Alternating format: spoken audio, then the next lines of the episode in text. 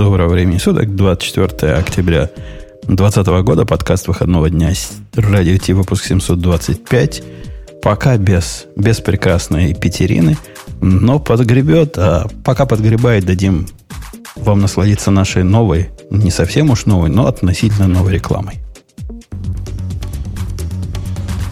Это шоу создано при поддержке Digital Ocean App Platform, новой платформы для построения современных облачных приложений. С App Platform вы можете быстро и легко строить, запускать и масштабировать как приложения, так и статические веб-сайты. Просто укажите свой GitHub репозиторий, и App Platform позаботится об остальном. Благодаря тому, что мы используем нашу собственную инфраструктуру, стоимость такого решения будет значительно ниже. App Platform построена поверх Digital Ocean Kubernetes, что позволит вам мигрировать свои приложения, полностью контролируя инфраструктуру, в том числе используя мощный API. Я в прошлый раз обещал перенести какой-то репозиторий. Обманул вас. Но сегодня, вот исключительно из спортивного интереса, перенесу даже есть идея, какой перенести – и посмотрю, как оно будет. Готовьтесь. Неужели YouTube DL? Нет, YouTube DL это у нас Бобук за него топит, а я тут со стороны плохих выступать буду. Мы так поделили. Чего С чего ты топишь или с чего я со стороны плохих? С чего это ты со стороны плохих и почему ты решил, что они тогда плохие? Эм, ну, народное мнение такое. Если ты пойдешь на любое обсуждение, он, у нас какие-то темы, там заодно еще 18 GitHub репозиториев других сняли, снесли с тем же самым. Ну, ты расскажи историю, я у тебя ее увидал-то. Не стесняйся. Слушай, ну это странно, что у меня, потому что на самом деле она очень шумная. Есть такая, э, такая тулза, YouTube DL. Э, это питоновый скрипт с, и набор библиотек, которые позволяют гравить, в смысле, ну, to grab, в смысле собирать, э, скачивать видеофайлы и аудио, кстати, тоже, с большого количества сайтов. Чтобы вы понимали, насколько большого, последний раз, когда я смотрел, их было порядка сотни разных сайтов. Понятно, что некоторые из них, как бы это сказать, с взрослым контентом, некоторые из них просто с видео, некоторые с музыкой. Ну, в общем, короче, всякие вот такие. Эм, и на GitHub, понятно, эта библиотека лежала, в смысле, эта тулза лежала, и э, в GitHub от RIA, что вы знали, что такое RIA, это э, Recording in Inter Association. Короче, ассоциация звукозаписывающих компаний. Короче, для, для, для россиян это RAO. Это, это просто то, точная копия RAO. Точнее, RAO это точная копия RIA. Это такая организация, которая получает деньги отчисления за проигранную музыку, со всех э, их эти, деньги стрясает. И вроде бы как должна делиться с исполнителями, хотя в среднем делает это только если исполнитель сам обратится. В общем, точная модель один в один. Э, так вот, эти замечательные люди потребовали от GitHub удалить э, YouTube DL и 19, то ли 18, я уж не очень помню, форков, которые были самые популярные, со следующим объяснением там в readme, а у них претензия не в том, что с помощью этого можно что-то скачивать, а в том, что в readme содержится прямая инструкция, как с помощью этой же тулзы YouTube DL скачать э, несколько конкретных клипов с, э, с YouTube. Вы, вы только что прослушали fake news, потому что все Чего? было не так. Все было да, не давай, так. Давай, давай, хорошо, давай. Э, вообще, я самого вот этого наезда не читал. Однако я читал в обсуждении, и Но все да. мгновенно сразу приходили к выводу, что трактовка, что их забанили за Redmi, не соответствует действительности. Забанили их не, не за Redmi, а за тесты.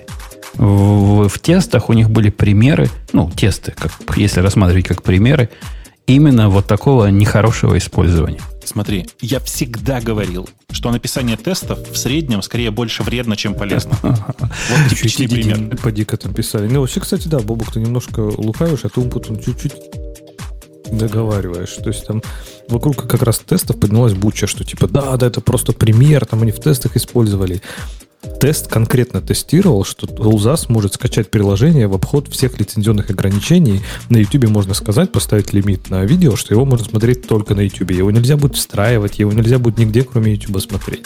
И тест тестировал, что это можно будет все равно скачать, типа в обход всех этих ограничений. То есть неважно даже какое там было видео, конкретно это фича, я так понимаю, была я проблемой. Сейчас, я сейчас Слушайте, а вы читали это текст письма? Простите, в, да, Влада из GitHub. Да.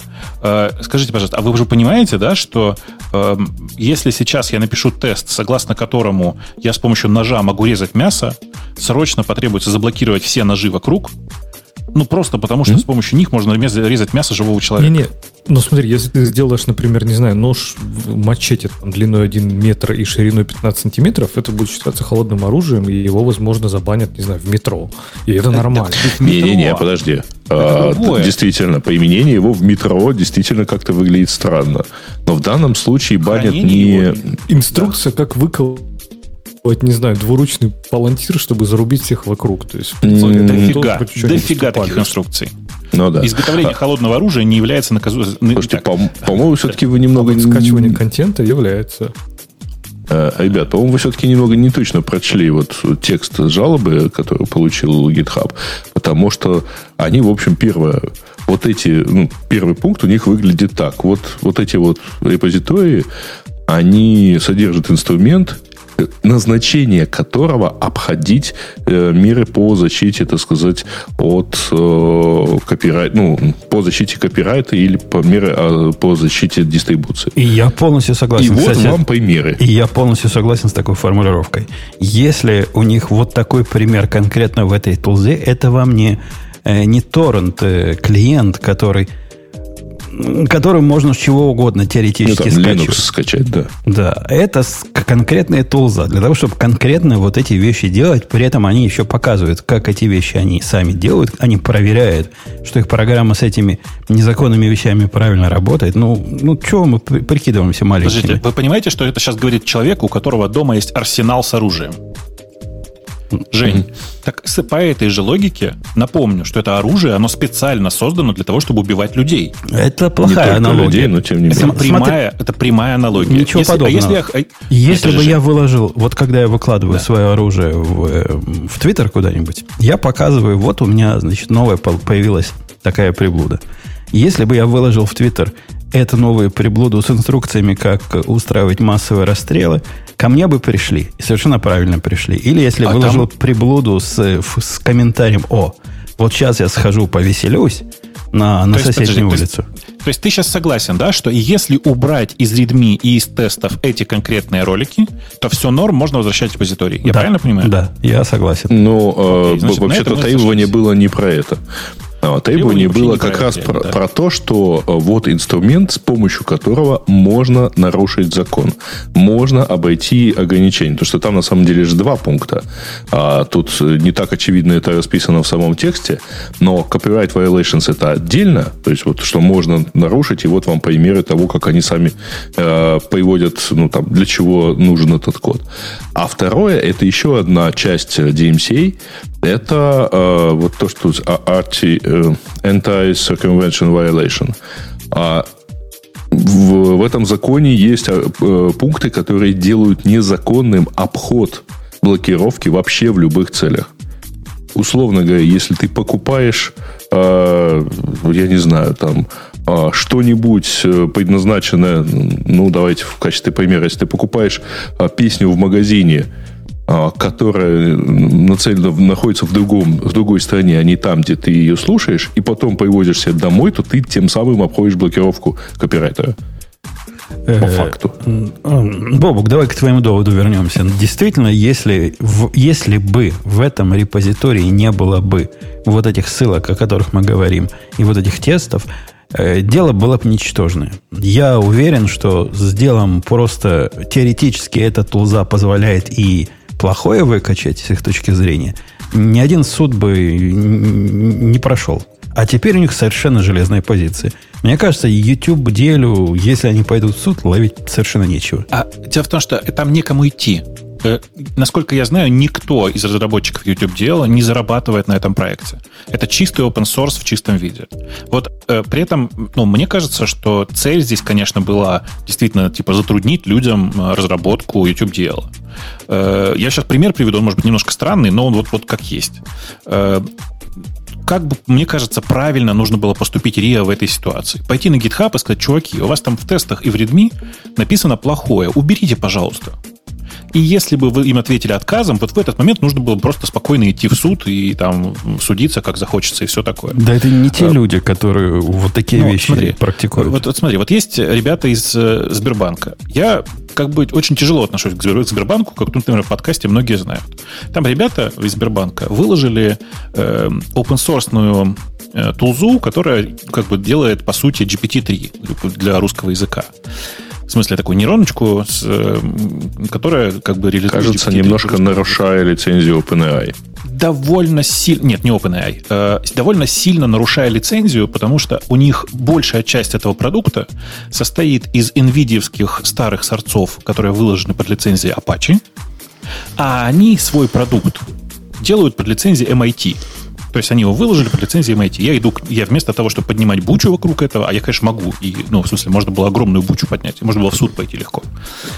Иду и спокойно пишу, дорогие чуваки, на GitHub.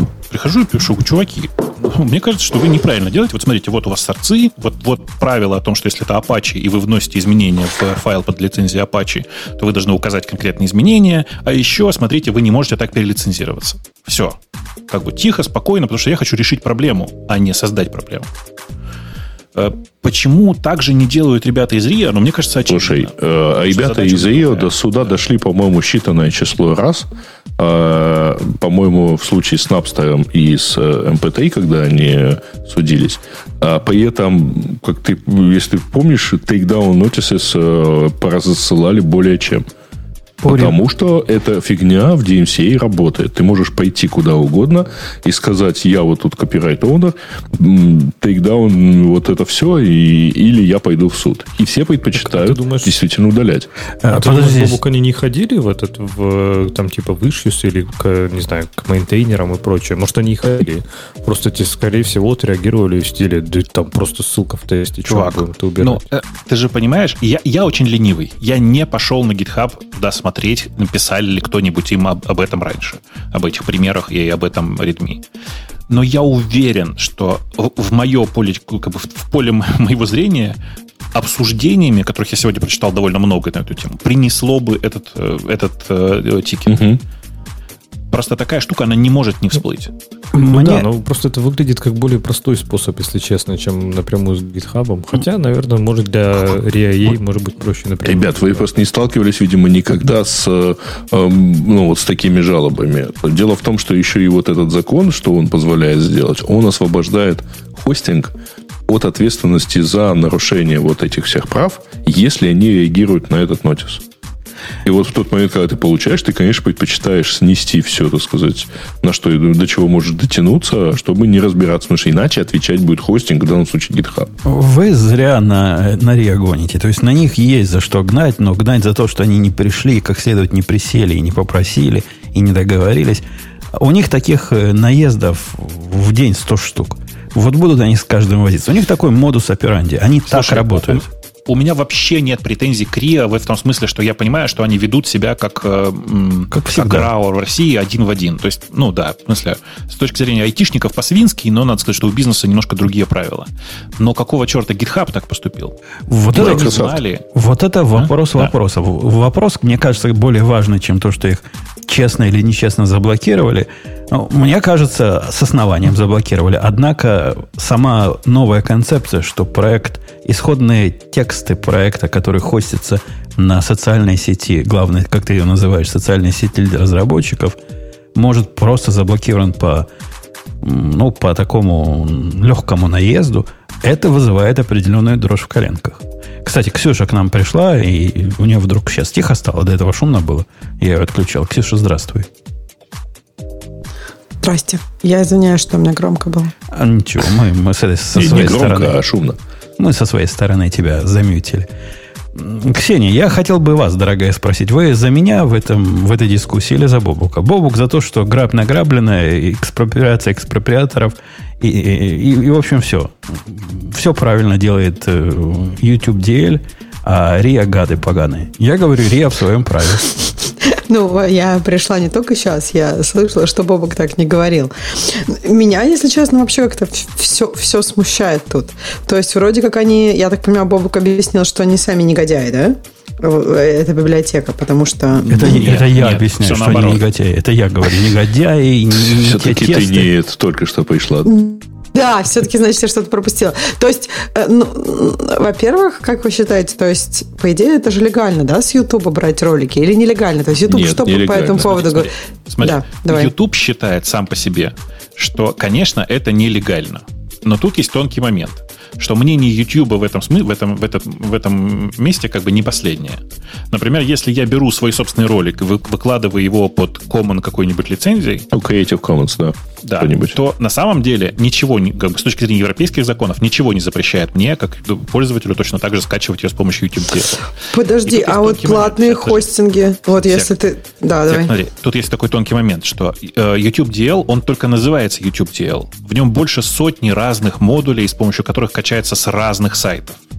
И я не уверен, что основное, ну, даже нет, так, я думаю, что, конечно, основное использование это YouTube, но большое количество разных других сайтов точно так же позволяют, ну, как бы позволяют спокойно это делать. Тут важен другой вопрос. Э, это, безусловно, инструмент, с помощью которого можно нарушить лицензионное соглашение. Но нарушает тот, кто его использует, а не тот, кто его разработал. Вот, э, Кстати, интересный вопрос. Кто его нарушает, если эта библиотека а, под, то есть непосредственно ее нельзя нарушить. А ее это надо строить какой-то... Инструмент. Это а. прям тулза готовая консольная. Ну и не забывайте, что мы так говорим, что как будто там GitHub просто, не знаю, прошелся по всем личным компьютерам, все везде удалил, разработчиков забанил всех. Ну, он удалил репозиторий, и он имеет на это право, правильно? Он даже не удалил. Это не значит, что этот инструмент теперь загнулся. Ну, заблокировал. Я говорю, что, господи, этих хостингов для гита, да просто миллионы маленькая теле. Хорошо, ну, еще э... два. Ладно, еще два. Ну, ну, переедут они еще куда-то. Но, с другой стороны, GitHub в своем праве они закрыли. Они даже, по-моему, ну, типа, к мейнтейнерам никаких претензий нет. Они конкретно конкретно закрыли там, не знаю, репозиторий. И им ничего не мешает поднять свою какую-нибудь GitHub и, вести, или GitLab и вести разработку. Да на GitLab запустить. А, и GitLab Кстати, скажет, вообще RAA никак, вообще никогда не слышали про таких. Кстати, знаете что? Э, мне кажется, что на месте GitHub я знаю, как я бы поступил. Я бы запретил доступ к этому репозиторию через веб и HTTP протокол, но оставил бы гитовский протокол. Э, какие, какие ты полумеры выбираешь? Это не полумера. Мне кажется, факт блокирования репозитория абсолютно возмутительным. Вот, э, несмотря на то, что я на, на, на ES3 понимаю и разделяю, но факт блокирования репозитория, мне кажется, настолько, настолько же возмутительным, насколько факт блокирования э, разных людей в Твиттере, в Фейсбуке и в прочих местах. Не их собачье дело. Я не вижу, я с тобой полностью согласен, я не вижу, за что надо наказывать разработчиков. Если вы хотите по, по закону, наказывайте, наказывайте тех, кто неправильно использует. Меня, меня пугает, лично меня пугает идея о том, что из-за прихода какого-то большого дяди, который имеет свое особое мнение на мои исходные тексты, я могу э, доступ к не я, а пользователи могут потерять доступ к моим исходным текстам. Э, подожди, Умпатуна, у меня вопрос. Вот ты говоришь, неправильно используют. А разве эту толзу можно использовать правильно? Я хотела вот немножко зафоллоуапить. Бобук сказал, если я на YouTube выложу какое-то э, видео, там, скрейт... Ты мьют, Ксюша, ты нажала себе мьют, когда, когда все это говорила. Ну, э, и пока Ксюша пропала, нужно сказать, что если ты скачиваешь видео, например, не с YouTube даже, а с какого-то другого хостинга, э, то ты не нарушаешь ничего. И ну, насколько, типа... насколько я знаю, в Америке скачивание с YouTube не является незаконным действием. Да, точно так. Точно так. В большинстве штатов. Там два, штата, два штата, что ли, есть, в которых это незаконно. Да, Ксюша, ты как-то нажала случайно мьют, по-моему. Теперь ты вернулась к нам. Это вы меня замьютили, я точно не нажимала, у меня все было зашибись. И сейчас я, я скриншот... Musical сообщает нам Ксюша. Возможно. А, а меня сейчас слышно? Слышно. Да, да, слышно. А, Возможно, это я случайно положил вот. руку на, трек, на трекпэд. Возможно, я не исключаю. Она там рядом была. Потому что я тут с ума схожу. Ты мне говоришь, я замьючена, я вижу, что у меня ready. То есть я, я, как, я практически на последних президентских дебатах могу отключать микрофоны кандидатов, и вы ничего сделать не можете. Очень круто. Да, интересно. Но ты же хост, наверное, да? Э, окей. Так вот ты... да, мы тебя перебили. твой point был? Да. Не, мне, мой поинт, я как раз не знала, что в Америке, типа, вот ты говоришь, во всех штатах, я это не проверяла, но если действительно так можно, потому что, по сути, YouTube может быть же быть площадкой, они там деньги берут, да, они могут сказать, что вот, ну, например, если мы берем какой-нибудь платный хостинг, например, Netflix, я думаю, у них всякое там по лицензии использования запрещено что-то, что-либо скачивать. Если ты не через их там, у них же были какие-то там даунлоды в их приложения мобильные, да, то есть если ты как-то делаешь по-другому, то я думаю, что это абсолютно точно нелегально с их точки зрения. И то есть не, не важно под какой лицензией, не важно даже если это то же самое лежит на Ютубе уже. Правильно? Слушай, а, разница а... между нелегальной и нарушающих э, ТОС это прям большая разница. Согласна, согласна. Ребят, вы не забывайте, что мы всякий раз здесь говорим не о разнице. Все-таки э, криминальным является некое действие с использованием инструмента, а не сам факт этого, там, наличия этого инструмента физически. Ну, то есть, э, условно говоря, конвенция по запрещению химического оружия не запрещает вообще все химические лаборатории в мире. Она запрещает конкретные процессы и наличие вот результата, так сказать, всего этого. А то так, знаете ли, в рамках борьбы с детской порнографией можно все фотоаппараты запретить. Подожди, а разве с атомной бомбой, по-моему, даже вообще их э, делать нельзя? Не то, что э, использовать. Э, есть конкретные признаки того, что лаборатория может быть использована, ну, не лаборатория, а завод может быть использован для производства э, там, боевых элементов. Слушайте, о чем вы говорите? Во всем мире не запрещено изготовление ядерного оружия. В смысле, нет такого уголовного, э, уголовного преследования за изготовление ядерного оружия. Нет, ну если уж переносить международное да. право, да. то ну, в любом случае... Право, а тебе но... никто не мешает, Ирану никто не мешает использовать топливные элементы для АЭС. А вот и когда он начинает пытаться из них сделать ядерную бомбу, тут вступает в силу конкретный договор, что вот так делать нельзя. Э, давайте вспомним, что у нас подкаст выходного дня и что-нибудь легенькое перейдем. Слушайте, а пока, пока мы отсюда не ушли, я хочу вам сказать, что на самом деле у этого обсуждения, в смысле, у обсуждения вокруг YouTube дела, есть супер классный, супер позитивный момент. Наконец-то все начали обсуждать, что надо делать децентрализованную систему для хранения сорцов. В смысле, таких много. Есть там радикал, как э, система, которая сейчас самая популярная. Но вообще-то есть GitTorrent, есть... Э, господи, что там только нет. Я прямо сейчас вспомню. Git, GitSSB и прочие системы, которые позволяют прямо супер распределенно, без единого центра хранить сорцы, прямо, знаете, так супер красиво, по-настоящему распределенно. Мне так нравится вот эта движуха вокруг. Да нет никакой движухи. Движуха, движуха у тебя только в голове. Это... Конечно, в моей голове мне нравится, конечно, эта картинка, безусловно. Это примерно, примерно такая же движуха, как движуха за то, что уйдем из Твиттера. Ну да, где-то кто-то бухтит по этому поводу. Но, но не более но того. Ваши, между прочим, бухтят. Конечно. Ра- делают вид, что уходят в парлы. Раз, разные бухтят, но вот и ныне там. Э, почему-то Бобука, Бобука да. сильно возбудила наша следующая тема. Я, Какая? У меня она вызвала гнев. Просто конкретно я весь на гнев и зашел. И думал, найду понимание этого гнева. А Бобук у себя там в, в, в, в телеграмчике радовался, что у гитхаба теперь есть certification. Ну, really. Это же класс. Ну, really, типа, вот... Это вот, же класс. Я даже Слушай, посмотрел... он же давно мечтает, чтобы даже в интернет пускали после сертификации. Конечно. Я ведь я даже хочу, посмотрел, чтобы... в отличие от вас, когда... какие вопросы Подожди. там задают. Не, его хочет...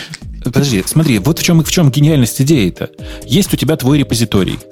И у тебя, когда человек приходит и начинает тебе что-то там с pull реквестами или даже с issues приходить, ты смотришь, это почетный гражданин гитхаба или какая-то, ну, как бы это сказать, эм, э, какой-то нонейм очередной. Пыль манежная Есть большая разница. То есть, если Слушайте, он... это вообще ответ на ваши пошло недельные, так сказать, страдания, просто что приходят люди и говорят GitForce. Э, это не ответ ни на что. Это такой же ответ, как ответ, э, как сертификат от Амазона который я, как вижу, так меня дрожь пробирает. Леха, скажи, вот это ведь глупость. Ну, вот какая-то глупость явно Microsoft там притянутая.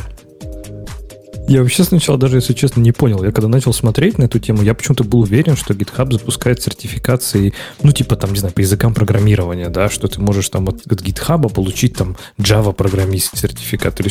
Я что-то смотрю, я долго, я реально не верил. То есть вы серьезно делаете сертификат под GitHub? Ну, да, почетный коммитер. Не-не, это какое самомнение. Пушер месяца. Иметь. То есть, смотрите, вопрос, вот реально, Бутун, ты не зря смеешься над вопросами. Девятый вопрос. Какой продукт GitHub включает Cloud Hosted и Self Hosted Deployment Option? Там типа ты должен ответить, что... Слушай, ну ладно, это сэмпл. Вот, ну, вот, тем не менее, вот Бобок придет, тебе такой чувак, который знает, какой GitHub продукт включает целый хост, и, и чем поможет это качеством а, Подожди, вообще... это, безусловно, есть какой-то... Вообще в этом есть полезная сторона. А у Гугла есть сертификаты, значит, у Яндекса есть сертификаты по работе с сервисами компаний. У Microsoft есть сертификаты, у Циски и так далее. И вас почему-то это раньше не возбуждало так сильно. А тут, понимаете ли, GitHub Нет, решил. Считаю, что... Не, я считаю, что GitHub это не продукт, на который нужен сертификат. Это как, не знаю, сертификат на ложку. То есть, ну, конечно, лучше пусть люди его имеют, но в принципе я допущу к столу людей без сертификата на ложку. К столу, есть, да. Это... Но вот, например, учить других людей пользоваться ложкой, неплохо бы, чтобы у тебя был сертификат. Что ты а, хотя бы кстати, сам этому научился. Проверит. А, понимаешь, а сертификат и, и типа учить других и иметь сертификат это две разные вещи. Это сертификат, что ты умеешь пользоваться гитхабом. И более того, не даже не столько гитом, а очень много гитхабом, потому что гитом там есть вопросы, но они тоже такие типа как гид интерпретирует, э, не знаю, как работает гид, как он внутри интерпретирует очень это. Да хрен его знает. Ну, окей, там я, допустим, смотрел, потому что я знаю. А если человек не знает, ну, не знает и не знает. Ну, не проблема. Слушай, ну, знаешь, по, по такой логике, а зачем нам нужны, например, экзамены на знание прав дорожного, правил дорожного движения? Не нужны. Они же, тем более, например, в Америке, а вообще э, только для Америки работают. То есть, это даже экзамены не для того, чтобы вообще ездить по... Это в Англии ты с ними не поездишь, да? Во-первых, они не нужны. Я их не знаю, нормально езжу уже сколько десятков лет. Подожди, ну ты как-то сдавал. Что ты знаешь, что ты не знаешь? Ты хочешь сказать, что ты когда видишь знак стоп, просто тупо едешь и красный свет тоже мимо проезжаешь? А раньше ну... да, а теперь у него не хаммер, да. Э, я, я ведь рассказывал, что в ответ на, на вопрос, что означает знак, где люди идут, и там какие-то полосочки внизу, и были разные варианты ответа, я написал наводнение. Потому что похоже на воду. Поэтому нормально. Я этого знака никогда в жизни не видел. По воде идут, явно. Ну, Слушай, подожди, ну там 20% ну, можно неправильно. Или сколько там ну, можно? Про, ну, хорошо, ну, хорошо. Вообще нету таких вот странных знаков, там, когда надо криптографию включать. Дело, дело По-моему, даже... в Америке самый прикольный вопрос это про то, сколько метров, точнее нет, сколько фитов, э, за сколько фитов видно какая-нибудь там светоотражающая одежда. И таких вообще вопросов про фиты много.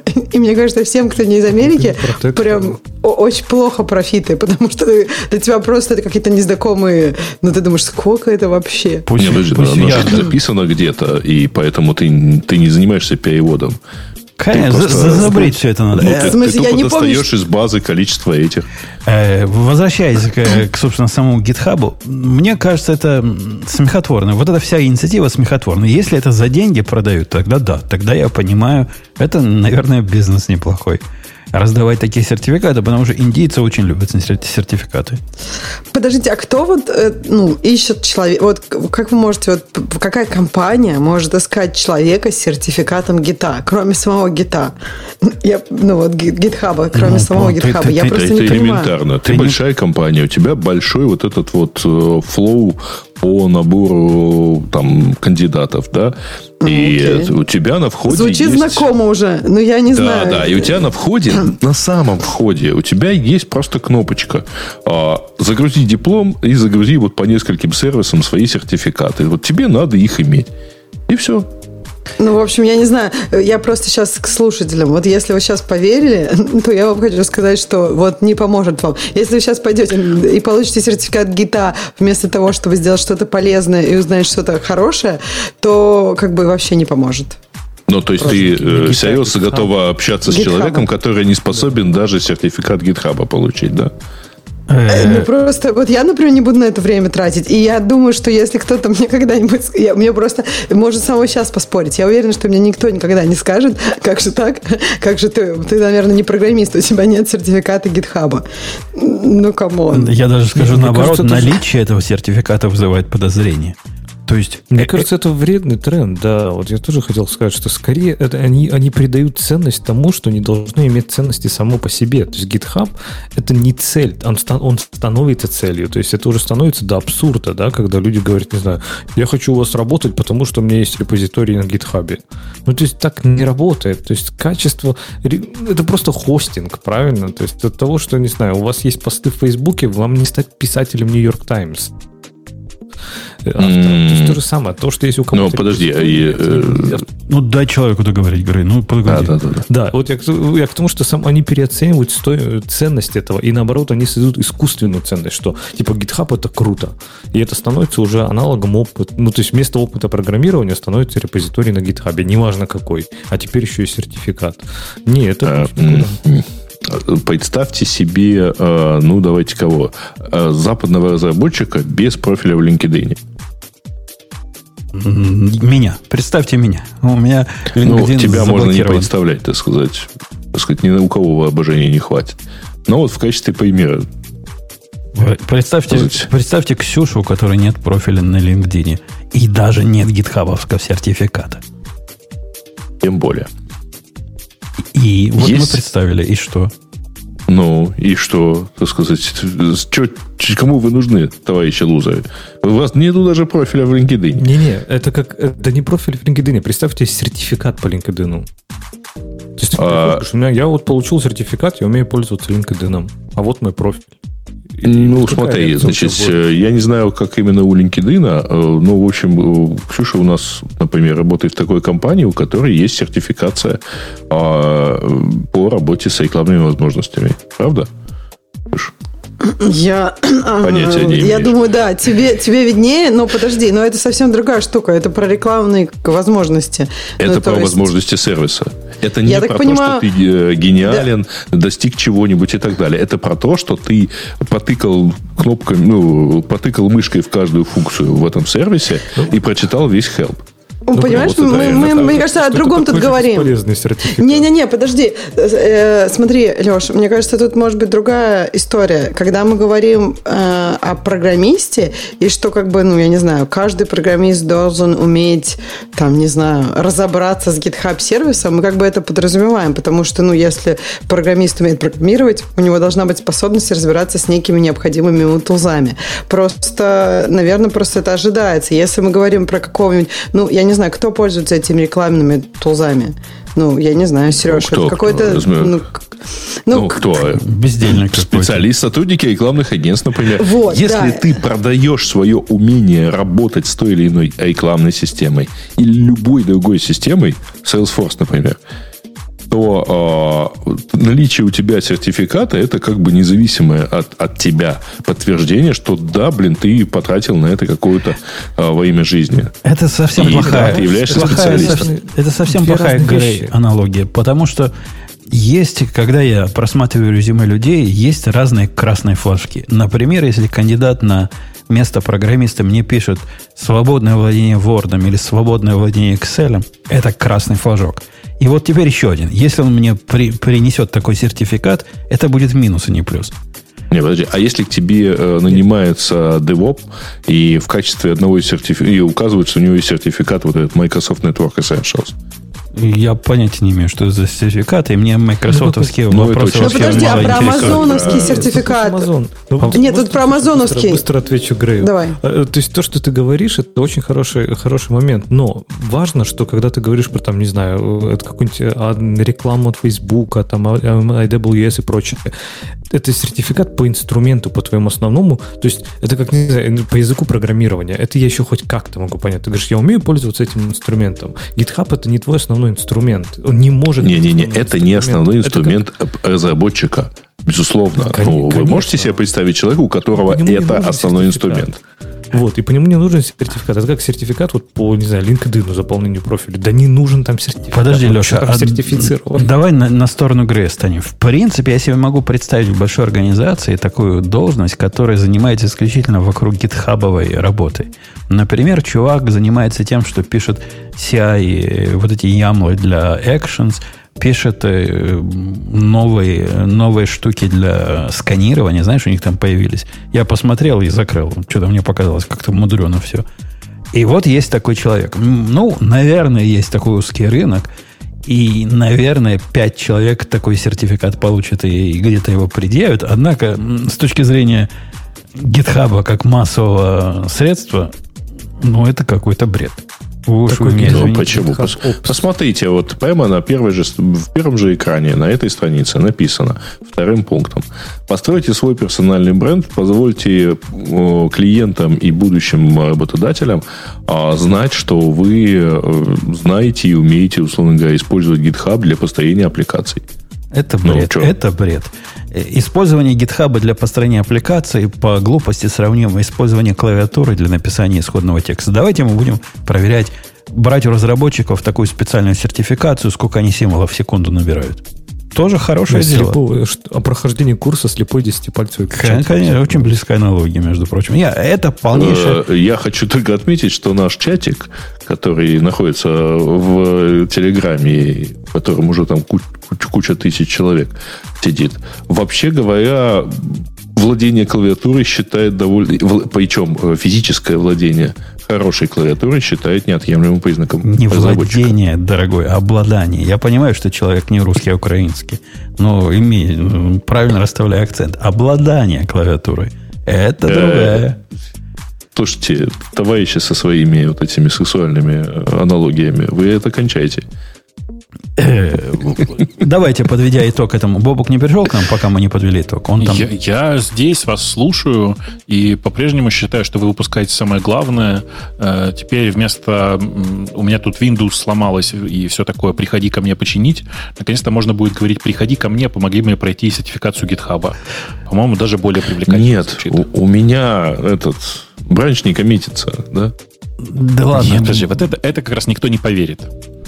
А вот помоги сертификацию пройти, по-моему, это тем более, то, что надо. Тем более там все знают, что Force Push решает все проблемы с мержом. И создает новые. Но у нас в действительности в самом начале, э, я помню прекрасно эту сертификацию, например, и Гугла, и всех прочих э, по рекламным инструментам. И оно тоже выглядело так как-то довольно странно, да и проходилось специалистами на раз. Да, тоже смешные вопросы какие-то. Типа там, какого цвета логотип Гугла? Ну, вот. ты, ты, ты, зря, ты зря сравниваешь... Это без... все стало... Ты зря сравниваешь бездельников, ну или вот этих специалистов, у которых владение инструментами это их основной хлеб и основное занятие, с теми, у которого в запасе 75 инструментов. Это один из них. Не более того. Причем это такой очень вторичный инструмент. Git – это важный инструмент. GitHub – это, ну, окей. Вокруг гита построили, ну, такую, такую штуку.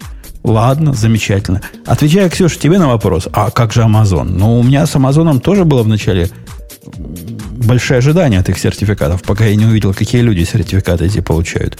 Нет, теперь для меня сертификат от Амазона такой же красный флажок, как, тип, как будет сертификат как, от э, GitHub и как владение Word. Слушай, ну мне кажется, Amazon все-таки посложнее. То есть, и мне кажется, тут вопрос, насколько для тебя это красный флажок. То есть, если, допустим, есть два человека, и ты э, пригласишь на интервью того, у которого нет, то есть это нейтрально или это реально минус человеку? Э, это... Видимо, это минус. Он потратил свое цен, бесценное время. Не-не, это не так работает. Это работает таким образом. Когда я вижу, что у человека сертификат от Амазона какой-то там архитект супер-дупер, это совсем другие ожидания, чем у человека, которого такого сертификата нет. У меня так было. И я ему задаю вопросы, которые, мне кажется, он должен щелкать как корешки. И в результате я слышу в ответ, ну, там в Амазоне есть такой сервис, и мы можем как-то к ним... Ни одного, ни одного, вот я просто вот подчеркиваю, ни одного человека с этим сертификатом, который понимал бы, как оно все работает, мне не встречалось.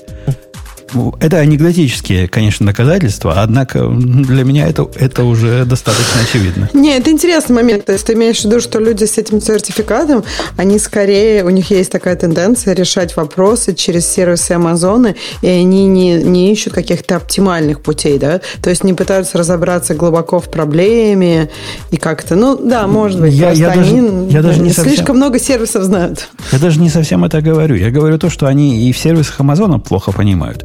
Они понимают в них достаточно для того, чтобы сделать этот сертификат. И возникает не нулевое подозрение, что те, которые нормальные, которые действительно знают, чем они занимаются, просто не пойдут этот сертификат получать, потому что им нафиг не нужен. Подождите. А, а сертификат является таким в, плацебо. Который... В смысле, подождите несколько лет. Это самое начало. На GitHub надо построить в этом отношении бренд вот, полезного это. И функционале, кстати, тоже. Ни, ничего с этого не будет. Ничего с этого хорошего не будет. Не знаю, Бобук, ты со мной согласен? Это какая-то мертворожденная инициатива. Ну, почему мертворожденная это? Слушай, Ага, это да, да. какая-то простая инициатива, которую хорошо бы сконвертировать со временем в, ну, типа, в какую-то более широкую с предложением от других компаний. В таком виде она, конечно, между мертворожденная, но может это только старт, мы же не знаем. А, а как, как ты видишь ее развитие? В смысле, как? Ну, типа, это же Microsoft. Ну, вот, вот есть инициатива по сертификации твоего знания GitHub. Не гита, GitHub. Превратить, я понимаю, превратить это все в сервис внутри GitHub, где у тебя, в, э, кроме твоих, твоих репозиториев, все такое, здесь же располагаются твои бэджики, где написано «Я сдал сертификацию MSC», «Я сдал сертификацию э, от, э, не знаю, там, давайте какую-нибудь абстрактную компанию, от Confluence, еще какую-нибудь там, типа, э, сертификация, которая располагается прямо на твоем профиле в GitHub.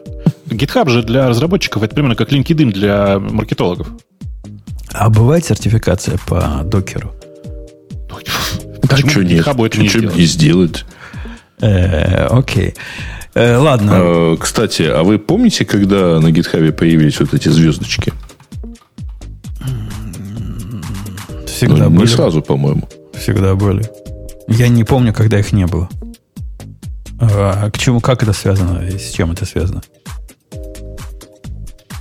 Ни с ну, чем не связано. Просто тоже новая функция. Вот мне, кстати, я зашел в GitHub, а мне сообщают, что я, оказывается, чего-то в архив законтрибьютил. Теперь у меня есть бейдж за это. Вау. Молодец. Как ты без бейджа ходил? Как, Нет, в смысле, мой э, код... Какой код? Короче, какой-то из репозиториев поехал вот в этот проект, который у них там в, за полярным кругом подземное хранилище кода. Берут кого, Вау. По, берут кого попало на Северный полюс. А что, вы не добавили? А, а, не между прочим, это я, э, это я коммитился к Бобуку в адмиту. Между прочим, кстати, YouTube DL-то тоже уехал на Северный полюс. Может быть, восстановлен. Так что наши, наши потомки Потомками. его восстановят. У нас, давайте пойдем на следующую тему. Кто да... Я, я хочу девушек спросить. Девушки в лице Ксюши. Ну, а тут реакция какая-то должна. А, да, мы тут, мы тут. А, да. Мы ну, все тут. Я не знаю, может, у тебя в мешке какая-то еще девушка есть, поэтому я не рвусь пока. Давай. Почему в мешке? Где-то там. За то, что... В рукаве я хотела сказать, но потом подумала, что в рукав не влезет. Получилось в мешке. И у меня короткие рукава специально для этого. Ты наверняка ждешь выбрать тему. Я уверен, что ждешь и не можешь молчать, а мы тебе не даем, потому что Грейн не останавливается. Скажи что-нибудь. Выбери тему. Ну, ну, давайте, например, я тут две, мне, в принципе, показались интересными. Так что давайте выберем одну из них. Эм, совет, совет э, молодому себе. Забудьте сайт проекта. Ну, мы просто вокруг гитхаба, и мне кажется, это в тему. Короче, забудьте сайт проекта и э, сфокусируйтесь на вашей работе. И тут опять же, мы приходим немножко к тому, что что, наверное, важно. Ну, то есть вот автор, как говорит, что вот он очень фокусировался на своих сайт-проектах. Работа у него была, ну, вот так, постольку поскольку. Он много-много делал сайт-проектов. Причем, что такое сайт-проект, я так понимаю, что для него это просто пройти туториал считается тоже сайт-проектом на GitHub. Ну, там, пройти туториал, закоммитить чуть-чуть кода на GitHub. А, вот. И он говорил, что вот когда он потом стал искать вдруг работу, рекрутеры как-то не возбуждались его прохождения кучи туториалов и как-то спрашивали, а, а что он делал кроме этого. И он тут осознал, что, наверное, лучше было бы ему не делать вот всего этого, а как-то заниматься основной работой. Ну, он вообще говорит, что оказывается, вот он тут понял, что на основной работе можно тоже изучать какие-то интересные штуки. Говорит, вообще-то вы там много времени проводите, и, и как-то, может, вы так сделаете, чтобы на основной работе что-то изучать можно было. Вот примерно так. Да. Мне кажется, мы тут просто говорили уже о том, что важно и что не важно. И как вы считаете, что вы думаете, важны ли, насколько важны сайт-проекты, сайт-проекты? Бобок, у тебя есть радикальное мнение по этому поводу. Я знаю. Конечно, у меня их, у меня их ведро, и я считаю, что человек без э, сайт-проектов что-то от меня скрывает. Ну, в смысле, не может же быть, чтобы у человека было только э, там на работе немножко программирования или каких-то там таких штук, э, и дома исключительно занятие семьей и просмотр телевизора. То есть, наверное, я верю, что такие люди бывают, но мне они кажутся ужасно скучными, и поэтому я таких людей опасаюсь. Подожди, Боба, кого ты ищешь? Тут, мне кажется, еще вот этот вот главный вопрос. Да у меня такое еще отношение практически ко всем. Видишь, у меня э, очень специфический подход к найму. Я, по-моему, как-то рассказывал. Что меня интересуют люди, которые будут э, продолжительное время расти. Меня не интересуют люди, которые вот достигли своего уровня и на нем зафиксировались. А для меня наличие сайт-проектов это признак э, ну, растущего человека, того, что он как бы постоянно что-то новое пытается сделать. А качество этих сайт-проектов, вот там чувак пишет, вот 10 э, туториалов э, для Vue прошел. К- вот, то есть тебя вообще не это волнует не качество, ты прям... Это это Нет, не ну подожди, а что такое сайт-проект? Это успешный фреймворк? Не, не, не э, Или что? Это какая-то такая штука, которую можно посмотреть и которая не выглядит как туториал. Ну, то есть, типа, чувак решил, как решал какую-нибудь для себя прикладную задачу. Там, вот последний чувак, которого я э, собеседовал, у него в качестве сайт-проекта на гитхабе висела тулзо Зовина, который открывает роль ставни дома. Ну, в смысле, шторы открывает дом. А на кого ты его собеседовал? На программиста. Ну, такого. Просто на, на... Ну, на... это типа, а. ну, senior developer. Не ну, на открывание кстати, ставней. упустила такой момент важный достаточно, который он в статье, в принципе, автор на это упирает. Он же несколько раз сказал, что сайт-проекты, не, не то, что против сайт-проектов, сказал, конечно, делайте, но не, не используйте их, не рассчитывайте на них, как и на инструмент, который вам работу может дать. Потому что очень часто, говорят, рекрутер, рекрутер это неинтересно, это может быть не актуально, и он даже привел пример, что скорее не обратят внимание на человека с каким-то там, не знаю, э, бэкграундом, не знаю, какой-то крутой технологической компании, чем на чувака из компании, который писал на Java 1.4, но в свободное время там на Расте написал Hello World. Вот, он говорит, что типа делайте проекты, делайте вот то, что Бобу говорит, то, что вам интересно, то, что вам по фану, то, что вам по кайфу, но не для того, чтобы типа показать свой навык и получить работу.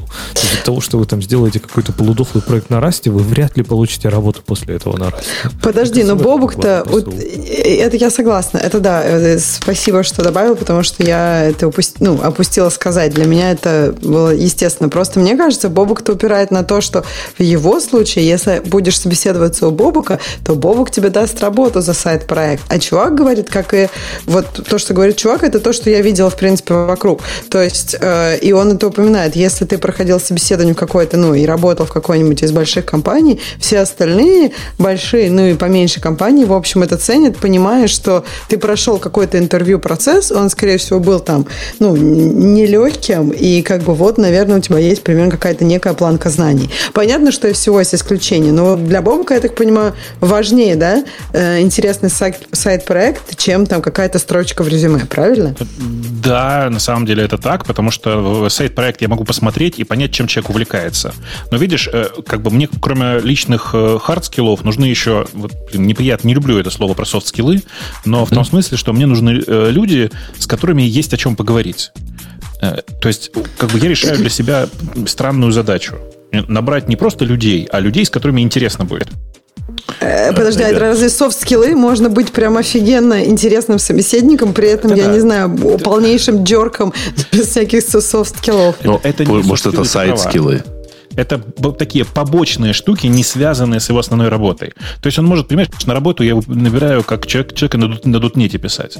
Но я, блин, посмотрел у него его свеженаписанный э, левой задней ногой и недописанный фреймворк на прологе э, и подумал, блин, какой интересный чувак, надо поговорить с ним, что у него в голове вообще такое интересное устроено. То есть мне есть с ним что обсудить, понимаешь? Я, я не могу с Бобуком ну, не согласиться больше, чем согласиться. То есть я настолько с ним согласен, что э, слова а теряю. Вы просто... Э, не, да, ну, ну да, даже, даже сказать, Грей, ну что ж ты... Потому что не могу впихнуться, я, не перебивая никого. Я, ну, я, я тебе сразу дам слово. говорите. Я тебе сразу дам слово.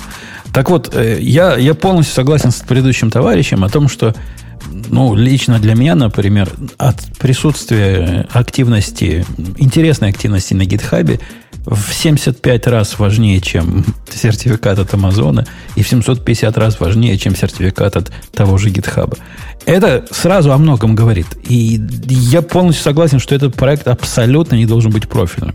Заглянуть в голову, вот эту под черепушку, чем человек живет во время, после своих 8 или 9 часов, это очень важно. И нам GitHub такую возможность дает, за что ему честь и хвала. Те, кто говорят, не смотрят рекрутеры и работопринятели на GitHub, плюйте им в глаз. Ну, может, какие-то не смотрят, но есть такие. Вот мы с Бобуком смотрим. Активно смотрим. Все мои смотрят. Когда мы набираем, все мои коллеги очень с большим интересом обсуждают со мной GitHub кандидата нового. И чувака в коротких штанишках мы взяли в том числе из-за того, что у него был весьма любопытный GitHub репозиторий. Прям совсем-совсем интересный. Так что не фигня это. Не фигня это сайт проекта. Слушай, Жень, а если к вам пришел бы какой-нибудь, ну, я не знаю, чувак из Гугла, а ты бы с ним поговорил, он бы показался тебе дельным. Но неужели вы бы его не взяли? А я не отношусь э, с таким э, почтением к процессу прохождения интервью Гугла. Ровно так же я не отношусь с большим почтением к э, образованию от MIT или еще от кого-то такого крутого. Нет, нет, нет, нет. Это Но для подожди, меня не довод вот, сам вот по себе. Прям э, приходят тебе два чувака. И как бы, э, ну, вот у них, э, ну, я имею в виду, что это примерно одинаково. То есть, или прям вообще это ноль для тебя. Допустим, чувак, у которого GitHub какой-то там старый, а вот у этого там что-то есть. Ну, то есть, как бы для тебя это одинаково. Или наоборот, даже э, строчка в резюме, что чувак там из Гугла, это будет меньше, чем если у него что-то есть на гитхабе. Да это трудно так сравнивать. Это же все идет по совокупности. То есть все вот эти дополнительные... Не-не, я сразу сказала, чувак может внятно рассказать, что он делал в Гугле, и вообще, ну, как бы внятный чувак. Оба чувака внятные. Если оба чувака внятные, то, возможно, GitHub станет тем, что перевесит. Я очень сомневаюсь, что Google станет чем, тем, что перевесит. Вот если два одинаковых чувака, один из Гугла, а другой из ноунейма, для меня то, что он из Гугла, не, не добавит ему особого веса. Ну, окей, ты из Гугла, молодец. Окей, молодец. Э, я не очень понимаю, почему вы э, говорите либо одно, либо другое. Ну, то есть, почему вы противопоставляете. Потому что чувак, вообще говоря, прав, и э, вы тоже правы. А, но вы же просто не рекрутеры. Там же написано, большинство рекрутеров не обращают внимания на персональные проекты, на метапы, на тьюториал и все прочее. А, потому что, вообще говоря, стандартный рекрутер это не человек, который, может обсудить качество кода на гитхабе. А, я хочу напомнить, что э, там, в таком замечательном э, вузе, как МФТИ, в свое время, я не знаю, как сейчас, может, они это сейчас и сохранили, но в советское время там было два как бы этапа. Ты сначала сдавал экзамены, довольно сложные, и последнее у тебя было собеседование у ректора, где ректор мог, условно, я, я помню пример из таких собеседований, ректор вдруг мог спросить, какие стихи ты любишь.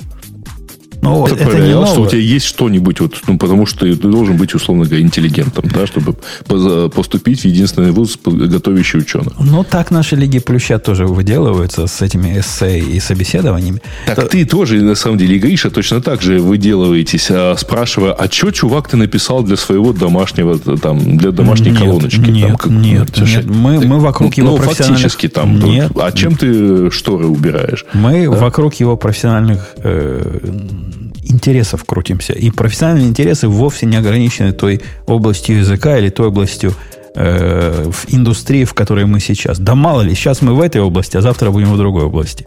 Меня интересуют люди, как и Бобука, которые могут расти. И я, я всячески рекомендую вам, дорогие слушатели, под завязку этой темы, имейте свои сайт-проекты, но не для того, чтобы показывать их работодателю, а, а потому что вам так хочется. Если хочется, имейте. Вреда от этого не будет. Вот это его, мне показалась возмутительная там строчка в этом э, эссе, которую он написал совет самому себе, что рекрутеры посмотрят, что вы занимались сайт-проектами и, и скажут, а когда же он работой занимался. Я не видел ни разу такого. Во-вторых, рекрутер не существует в вакууме. Вы тоже не, не вбивайте себе вот эту странную мысль в голову, что это такая независимая ветвь всего. Да ничего подобного. К нам, когда рекрутеры приходили, они брали у нас э, наше мнение, чего нам важно, чего нам нет.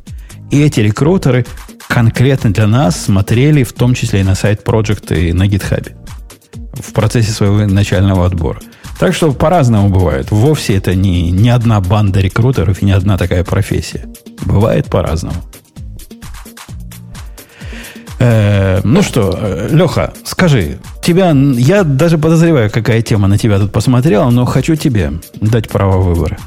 Ну, чтобы не навязывать свое мнение. Давай, а ты мне давай скажи, когда меня тема посмотрела, потому что я вот буквально перед тем, как Ксюша выбрала эту тему с э, советами саму себе, я ее почитал, а остальные еще не в силу.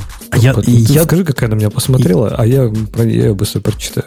Я думаю, на тебя посмотрела тема, которая против той темы, которую мы обсуждали как-то или не обсуждали как-то в предыдущих выпусках, о том, что не бывает технического долга. А эта тема о том, что технический долг – это смерть. Смерть проекта. Это то, что убивает ваш проект. Я уверен, на тебя она смотрела, смотрела а, и просила. А я, слушай, я начал, да, начал ее читать, но там что-то было такое засилие каких-то котиков, мемасиков, и это, это абсолютно нечитаемый текст.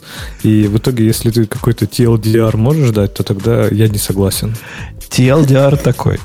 И, ну, с моей точки зрения, меня тоже котики, конечно, под, под, под, подмыли мое желание эту статью читать, подкосили, я бы даже сказал. Пизанские башни, которые падают.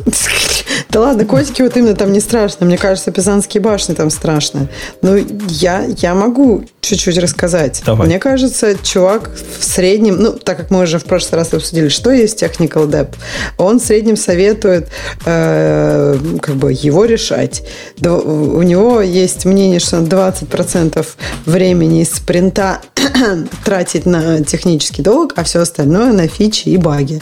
При том, что примеры, он там приводит пример, как появляется технический долг. Ну, вот, если честно, мне там кажется, что часть из этого можно и в баги записать, а не в технический долг. И поэтому я не очень понимаю это разделение 20% на технический долг. Ну, то есть он немножко там да. Они не, просто он, не я, понимают кстати, тоже смысл выражения про технический долг. Я прямо за прошедшую неделю дважды столкнулся с крупнейшим непониманием. Спрашиваю, что разработчик делал вот эту неделю по, по вашей диаграмме, Ганта? Он закрывал технический долг. А что это за технический долг? Ну, там были недоделки по системе. Вот по, у нас тикеты есть. Ну, и вот, вот это кстати, это, долг. это, кстати, Охренеть. хорошо. Я вот пока Ксюша рассказывала, я как раз успел дочитать. До, когда котики закончились, я там начал читать. Там чуть-чуть текста тоже внизу есть, если вы докрутили. И вот пять примеров, э, четыре 4, да, у него 4 пункта, которые он говорит, вот проблемы с проектом Джона. Видимо, выше котики это вот проект Джона. Он говорит, э, примеры технического долга, по мнению автора, что сервис платежей не может э, обрабатывать платежи в других валютах. Второе, что если система по доставке офлайн, то код не будет работать. Третье, пользователи с неактивированными аккаунтами по-прежнему могут войти в систему. И последнее, нет автоматизированного тестирования. Из этих четырех я бы только автоматизированное тестирование в долгу. Остальное либо баги, либо недоделки, ну, либо просто, ну, не поддерживаются разные... Может быть, да, просто эта фича не нужна, что, если... Да. Я, я вот тоже, ну, мне показалось это странно. Угу. У нас с ним совершенно ясно. Я, кстати, Леха, с тобой не согласился бы про отсутствие тестов, что это технический долг. Это, это плохие программисты у вас, а не технический долг накопился. Это что за программисты, которые пишут, пишут так, так спешат, так спешат, что тесты не могут написать? Э, разное абсолютно понимание технического долга. Вот смотри, э, система не может э, процессить в разных валютах.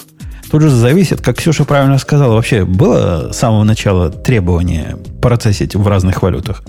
Если система предполагается принимать, кроме долларов, какие-нибудь евро или, прости господи, фунты ваши, или что там у вас, шиллинги, ну, вот это все, все ваше, Леха, принимать, и она не умеет это делать, то это не технический долг. Это явный, открытый прямой баг, который, видимо, никто не увидел из-за того, что тестов не было. Ну, я с тобой согласна. Мне кажется, это баг, и тут баг, вот нужно ему приоритет поставить. Если это вообще надо, эти фунты всякие, то да, окей, делаем как самое главное. Если не надо, то как бы можно вообще, может, никогда и не надо. Ну, или другое дело, что если, например, система написана так, что, ну, как бы архитектура системы сейчас не позволяет, в принципе, э, как бы расширение каких-то валют, а нам, в принципе, валюты, мы знаем, что нужны будет там, я не знаю, в следующем квартале, потому что мы уже обещали это кастомеру. Как бы часть из этого, там, не знаю, рефакторинг системы может быть техническим долгом. Но, опять же, это можно сделать, этот рефакторинг в, в скопе уже этой фичи или бага. Тут тоже зависит от того, что он имеет. Ну, вот меня... смотри, как, как он пишет. Платеж не может быть э, обработан в, в другой валюте. Если ты вводишь платеж в другой валюте, и оно падает на ошибку 500, это баг. Это никакой технический долг. Если у тебя не открывается выбор разных валют, потому что ты это просто пока не сделал, это, возможно, технический долг. И, возможно, тебе это понадобится. Мне видится, что он говорит о первом. Вот ты ввел паунды эти, э, фунты стерлинги ввел какие-то, и оно не сработало. Упало. Ну, даже это, мне кажется, это не совсем, это не совсем э, долг, да? То есть это мы в прошлый раз, по-моему, обсуждали, и ты привел хороший пример, что у тебя там, не знаю, где-то в коде захардкожен какой-то if. Пользователям это вообще не видно. То есть, мне кажется, технический долг для меня лично это что-то, что внутри с кодом. То есть, если ты, э, не знаю, пишешь какие-то пользовательские фичи и называешь это, там, не знаю, техническим долгом, это не долг. Долг это что-то, что пользователи, скорее всего, даже не узнают, что ты с этим работал, что что-то делал или что-то чинил. Для Какая-то нерасширяемая система. Да, для пользователей, по идее, вот. должен быть абсолютно да, там да, да. То есть нейтральный эффект ты не можешь по всем полям. делать фичи, потому что угу. твоя система расширяемая или еще почему-то, да, окей, вот это технический долг. А то, что ты там, не знаю, на 500 ошибку валишься, когда у тебя вводят неподдерживаемый код валюты, ну это не технический долг. Это либо глупость, либо баг. Да-да-да, я, я, я абсолютно согласен. К долгу можно, например, отнести э, надо было что-то по-быстрому сделать, ты сделал, скопировал кусок старой программы, поменял там грэпом чего-то, и оно вроде работает. Это будет...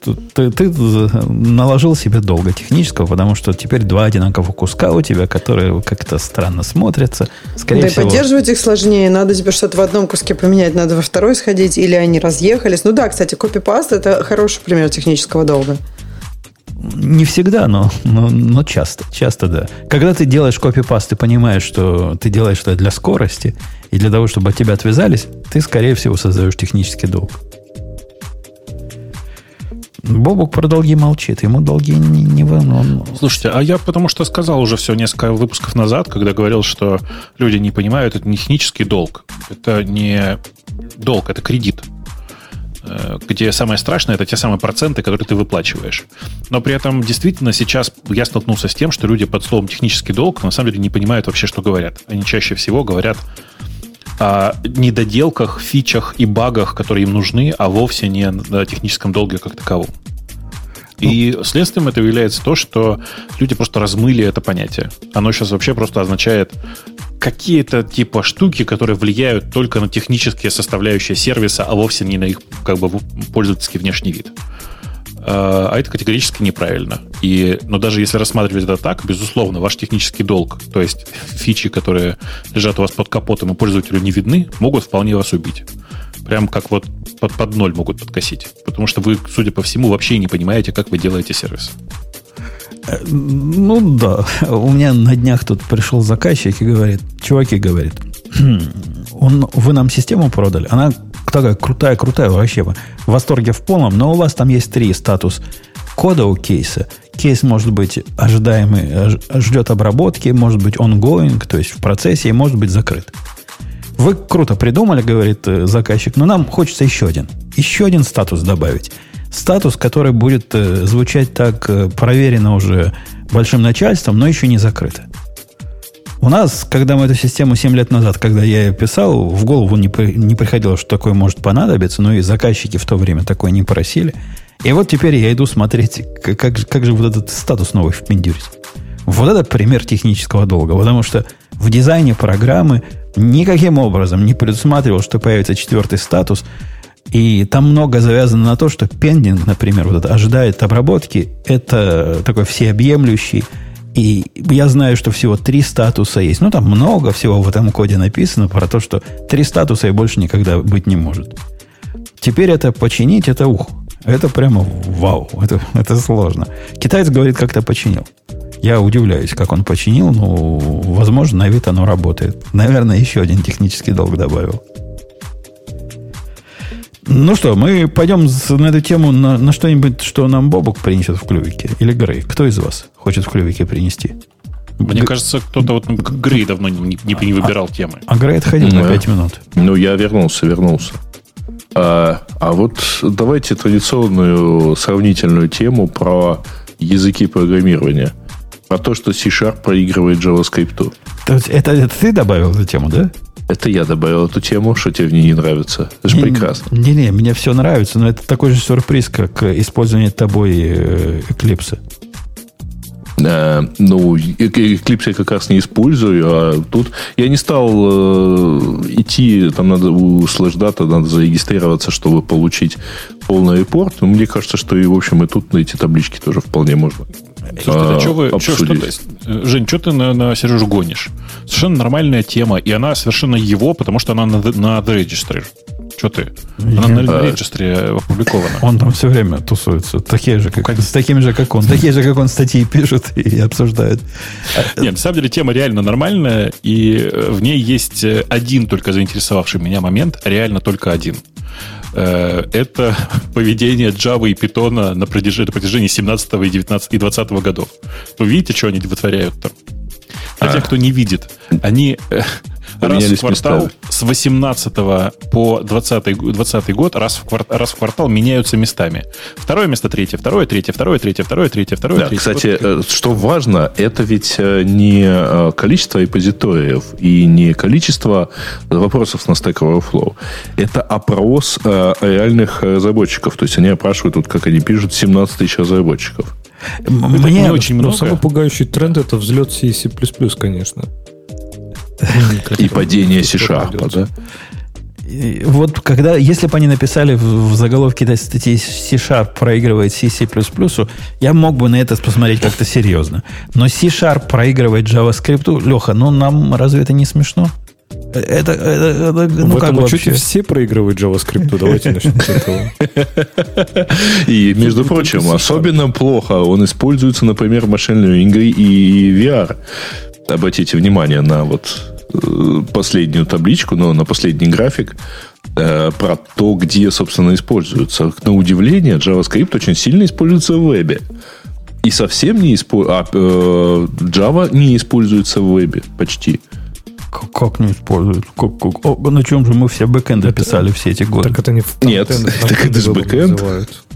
А, подожди, а JSP какой-нибудь и все вот это? Совсем мало. Используется Ruby для машин-ленинга и э, э, applications. Ладно. Ну, правда, совсем плохо с, с э, Lua и мобайлом. Не говоришь про Rust и Go. Ну да, ну да. Э, а Rust, оказывается, не используется в вебе и в клауде. Какой-то все это бред. Вы уж меня извините. Какой-то позор, да. Но какой-то... Ну, а смотрите на какое высокое положение занимает такой язык, как Visual Development Tools. Что бы это значило? Э, никто не знает. Бобук только такое знает. Может, это Visual Studio как-то так называется? Без понятия. Но звучит реально так, как будто бы это Visual Studio. Или, или, или любая другая идея, да? Такое ощущение, что DS и ML, они вот эти самые популярны в и не популярны в, они добавили чисто для питона. Только вот у питона наш популярно, в DS и ML, у остальных не популярно. Ну, да. А тогда, конечно, стоило бы сюда еще и PowerPoint добавить, чтобы хоть что-нибудь тоже было в Data Science. А между прочим, вы, вы вот, кстати, этого не, не замечаете, а в Data Science тусовке есть отщепенцы, которые искренне и активно давят на то, что надо отказываться от питона для э, Data Science и Machine Learning и переходить, ну, на какой язык, как вы, как вы думаете? На Go. Нет. На Rust. Еще варианты. Еще варианты. На Джулию. Нет, что ты? Я не скажу PHP, не на, скажу. На Swift, ребята, на Swift. На Swift. Да. Но. Там есть ребята, которые делают Fast, ну, в смысле Fast AI. Это довольно популярные ребята, такие активные пропагандисты. Все, что с этим связано. Библиотеку свою хорошую делают и вообще. Э, и вот они прям давят на то, что ребята, побежали все на Swift, офигенный язык. Я согласен, язык, язык офигенный, кроме шуток. Э, и там, ну, много всего хорошего в Swift происходило за последние годы. Но прям вот они такие отщепенцы, отщепенцы. Все побежали срочно. Ну, по сравнению с питоном практически любой язык будет ну, вменяемый офигенным. Так не, думаешь, не побегут, Бобок? Нет, нет, конечно, не побегут. Нет. Э, в смысле, у них, понимаешь, у большинства машин-лернеров сейчас в голове даже не возникает мысли, что перед э, запуском непосредственно тренировки или загрузки модели может быть еще какой-то этап под названием компиляция. Это что вообще? Эм, Мне кажется, у большинства этих Data Science и ML специалистов даже в принципе нет такого понятия, что Python это язык программирования один из. Это типа как-то не воспринимается нет. уже как, как, как, как, типа как отдельный инструмент. То есть Python Слушай, это нет, обязательно... Нет, они, они его знают. Нет, они знают, что есть э, разные языки программирования, потому что есть как минимум Julia, есть R, разные другие языки программирования. Они привыкли к тому, что бывший IPython, который теперь Jupyter называется, то есть вот это вот ну, такие веб-ноутбуки, э, что это готовый популярный инструмент, э, отдельный, самостоятельный. Они не знают, что бывают вообще другие. Но Еще скажу, целом... что они знают, что Pandas это библиотека, а не часть либо питона. Они знают, что Pandas это библиотека, потому что часто сталкиваются, что тем, как без Pandas работать нужно, что ли, что это за ерунда. Э, вот. Э, короче, у них, в принципе, есть какое-то знание. И переход на Swift, на самом деле, был бы неплохой историей. Но тут нужно понимать, почему именно Swift выбран. Потому что э, Apple сделала довольно много всего вокруг ML в своем железе, и Swift нужно использовать одновременно с Apple железом. Но вы же понимаете, что это некоторым образом ограничение в реальности-то. Ну, вообще, они же, по-моему, для винды даже запилили сейчас э, сборку. Да, не но знаю, это не, никак не связано да. с э, работой с ускорителями и всякой такой историей, которая в, в email mm-hmm. нужна. А вообще, кстати, возвращаясь к статье и к C-Sharp, даже любопытно, почему он падает. Потому что, казалось бы, Microsoft вот прям вот все хорошо делает. Да? То есть они прям и .NET сделали кроссплатформенный, и теперь он на виду не завязан. И он теперь как у нормальных людей, а не вот это уродское убожество, которое там существовало с этими инсталлерами и прочим. язык развивается прям семимильными шагами, и все равно популярность падает. Моя теория, не знаю, какие у вас теории, но у меня вот только потому, что там слишком много всего. То есть вот там слишком быстро и слишком много. Ну, в Microsoft лагере так было нормально, потому что когда я писал еще на дотнете, типа они меняли все полностью, там раз в полгода все переписывались, инструменты перевыпускали, ничего у них не работало, ничего было несовместимо, не документировано, все было круто. Куда ты денешься? Сидишь и пишешь на C-Sharp, что дают. А сейчас так, типа, они же конкурируют с другими языками. И в других, ну, кроме JavaScript, так, так не носят. Поэтому, может, поэтому они не выдерживают конкуренции. Может, просто конкурентов много? Ну, то есть, не потому, что у них как-то плохо, а просто слишком большой выбор. Нет? Ну, возможно. Но, с другой стороны, наверное, если ты сидишь на винде, то... А что, Go на винде нету, Раста на винде нету? Все на винде есть, ребят. А, ты думаешь, не то, что потому что они ушли с винды, а потому что на винду просто пришли конкуренты? Мне кажется, да. Мне кажется, просто сейчас выбор большой. Сейчас действительно есть такие сильные, интересные языки, и их прям много. Вообще очень классное вот. время сейчас, потому что э, очень хорошо видно вот это подрастающее новое поколение. И что самое страшное, Go и Rust уже не считаются новым поколением. А я сейчас вот про эти маленькие языки, ну, там, типа про ним, который я периодически тут что-то говорю, еще про что-то, смотришь на это и думаешь, о, прикольно, что-то новенькое растет. И прямо интересно там покопаться. Э, по поводу интересно покопаться новенькое растет, тут Amazon показали э, RDS на гравитоне втором. И это прямо big fucking deal. Папа, ты с кем сейчас разговаривал? Amazon, знаете, для которой книжки продают. А, так, да. А у них еще есть такой сервис AWS называется, который компьютеры продает, ну, вместе AWS, с книжками. AWS, да, мы слышали, да, да. А RDS это э, база данных, которая хостится у них. Которая бывает MySQL, бывает Maria, бывает Postgres. Окей? Okay? До этого момента понятно. Окей, okay, да. Гравитон – это их собственный 64-битный ARM процессор, который свой, свой собственный силикон, как говорят неграмотные люди. Э, они, вот это G-семейство, у них довольно давно появилось в виде выбора для э, EC2. То есть в виде выбора для э, компьютеров, которые ты можешь арендовать. Но теперь оно появилось в виде выбора для базы данных. И это большой дел, потому что они так странно, странно сравнивают, говорят, на 35% перформанс больше, на 55% price performance. В общем, они сравнивают не по производительности, по производительности на единицу денег. И производительность на единицу денег я от многих слышал. Ну, чуть ли не в половину лучше, чем на, на Intel, на, на Intel, которые были до этого. А самое главное, тебе вообще делать ничего для этого не надо. То есть ну, ты не чувствуешь разницы, как пользователь того же Postgres или MySQL. Поменял тип инстанса на какой-нибудь там R6G, и, и все. И оно все просто работает. Ведь это круто. Это хороший способ Слушай, вот эти армы нам протолкнуть, которые им я... хорошо, потому что энергию не жрут и не обогревают этот центр. И нам хорошо, потому что меньше платим. Всем хорошо. Я прям смотрю на цены и на предложения, и они прям реально вкусные. Ну, в смысле, прям ну, реально такое ощущение, что надо брать. А если учесть, что ты, ну, по сути, просто запускаешь там, ничего не запускаешь, в смысле, что там у тебя просто Postgre живет твоя, э, или там Мария действительно, э, то тебе же вообще без разницы, на каком она железе. Абсолютно точно. Это близко. В принципе, если ты живешь в докеризированной э, системе, и небольшое телодвижение тебе позволит такой же прозрачности добиться и с твоими приложениями. То есть запускать свое приложение на этом гравитоне небольшой дел. Я пробовал, ничего страшного, запускается. Без проблем. Особенно если у вас компилируемый язык, и не надо возиться вот с, с установкой специальных ARM зависимостей. А здесь даже этого не надо. То есть не надо специальный контейнер компилировать, ничего не надо. Просто они сами делают. Это же менедж сервис. Они сами за тебя все это сделают. Прелестно. Прелестно, прелестно, прелестно. Рекомендую. Попробуйте. Они тут говорят про RDS. Э, видимо, в Авроре, я не знаю, можно ли это в Авроре, то есть это их, э, ну, типа, следующее поколение RDS их использовать, или, или они уже сами там используются. Я не, не уверен, как это, но из-за того, что приговаривают RDS, подозреваю, что чисто вот в таком конкретном RDS это можно использовать, где ты э, управляешь инстансами сам, а не за тебя где-то они в облаке управляются. Ну, мы в восторге, да, Бобок? Будем пробовать.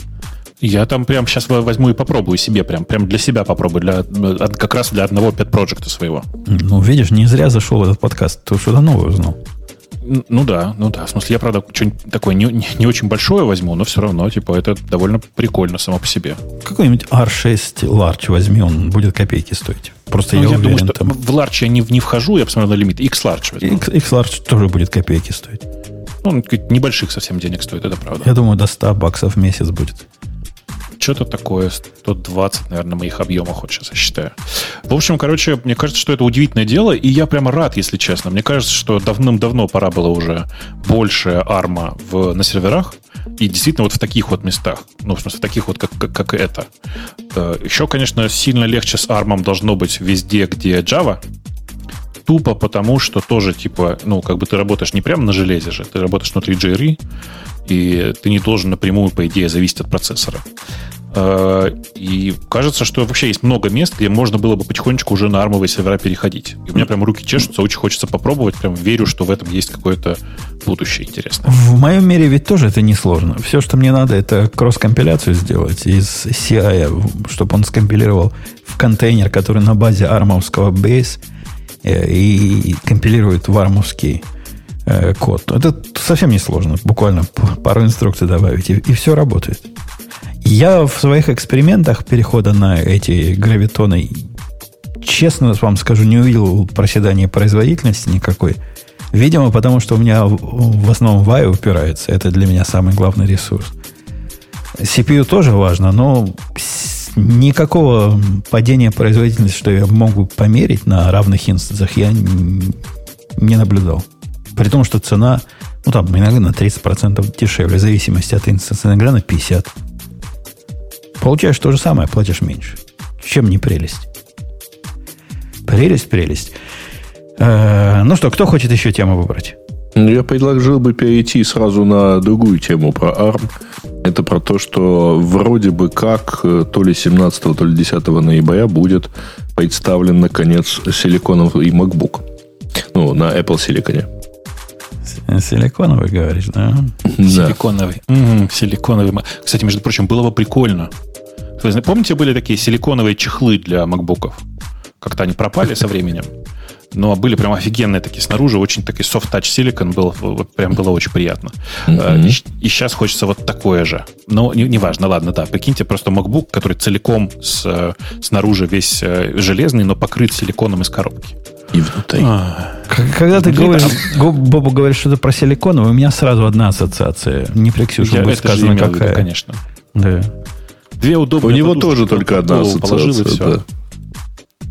Ага. Да.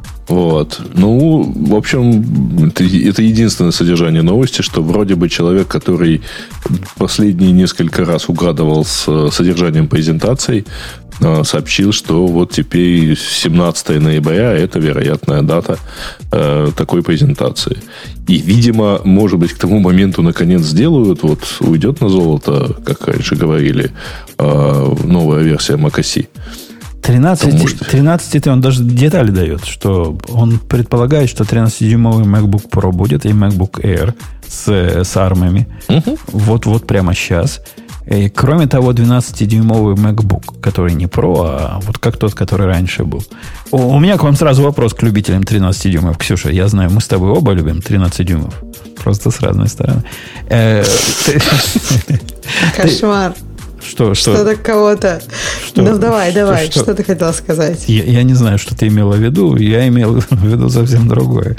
Эм, будем брать? Я не знаю, а тебе чем-то не нравится твой текущий? Так дело не в том, что не нравится. что я не понимаю. Мне очень нравится все, что... Кстати, у меня не 13-дюймовый, у меня сейчас 16-дюймовый. Да. Погоди, ты... Правильно, потому что размер имеет значение. Ты да. променяла, ты променяла наше все. Да, видимо, видимо, да. Я же, у меня, я же недавно залила свой ноутбук. Я долго выбирала и выбрала 16-дюймовый. И, и не жалеешь? А, долго выбирала, какой залить? И ты ре- реально не жалеешь об этом выборе. Вот ты переметнулась. Вообще, слушай, ну ты, ты помнишь, какое время у нас сейчас? Время, когда мы как бы из дома вообще не выходим. Какой смысл э, как бы лё, в легком ноутбуке, если ты, ты вообще его никуда не выносишь? Мне трудно понять вот это нищебродство ваше, Ксения, когда у вас один компьютер на, на хозяйстве. Нормально люди используют лаптоп для того, чтобы на лапах работать. Он поэтому так и называется. Лаптоп. Поверх лап, понимаешь? Учить ну, тебе учить. Я не знаю, а у тебя... Э, нищ... Ты только что говорил про нищебродство. У тебя что? Я не знаю, стола нет?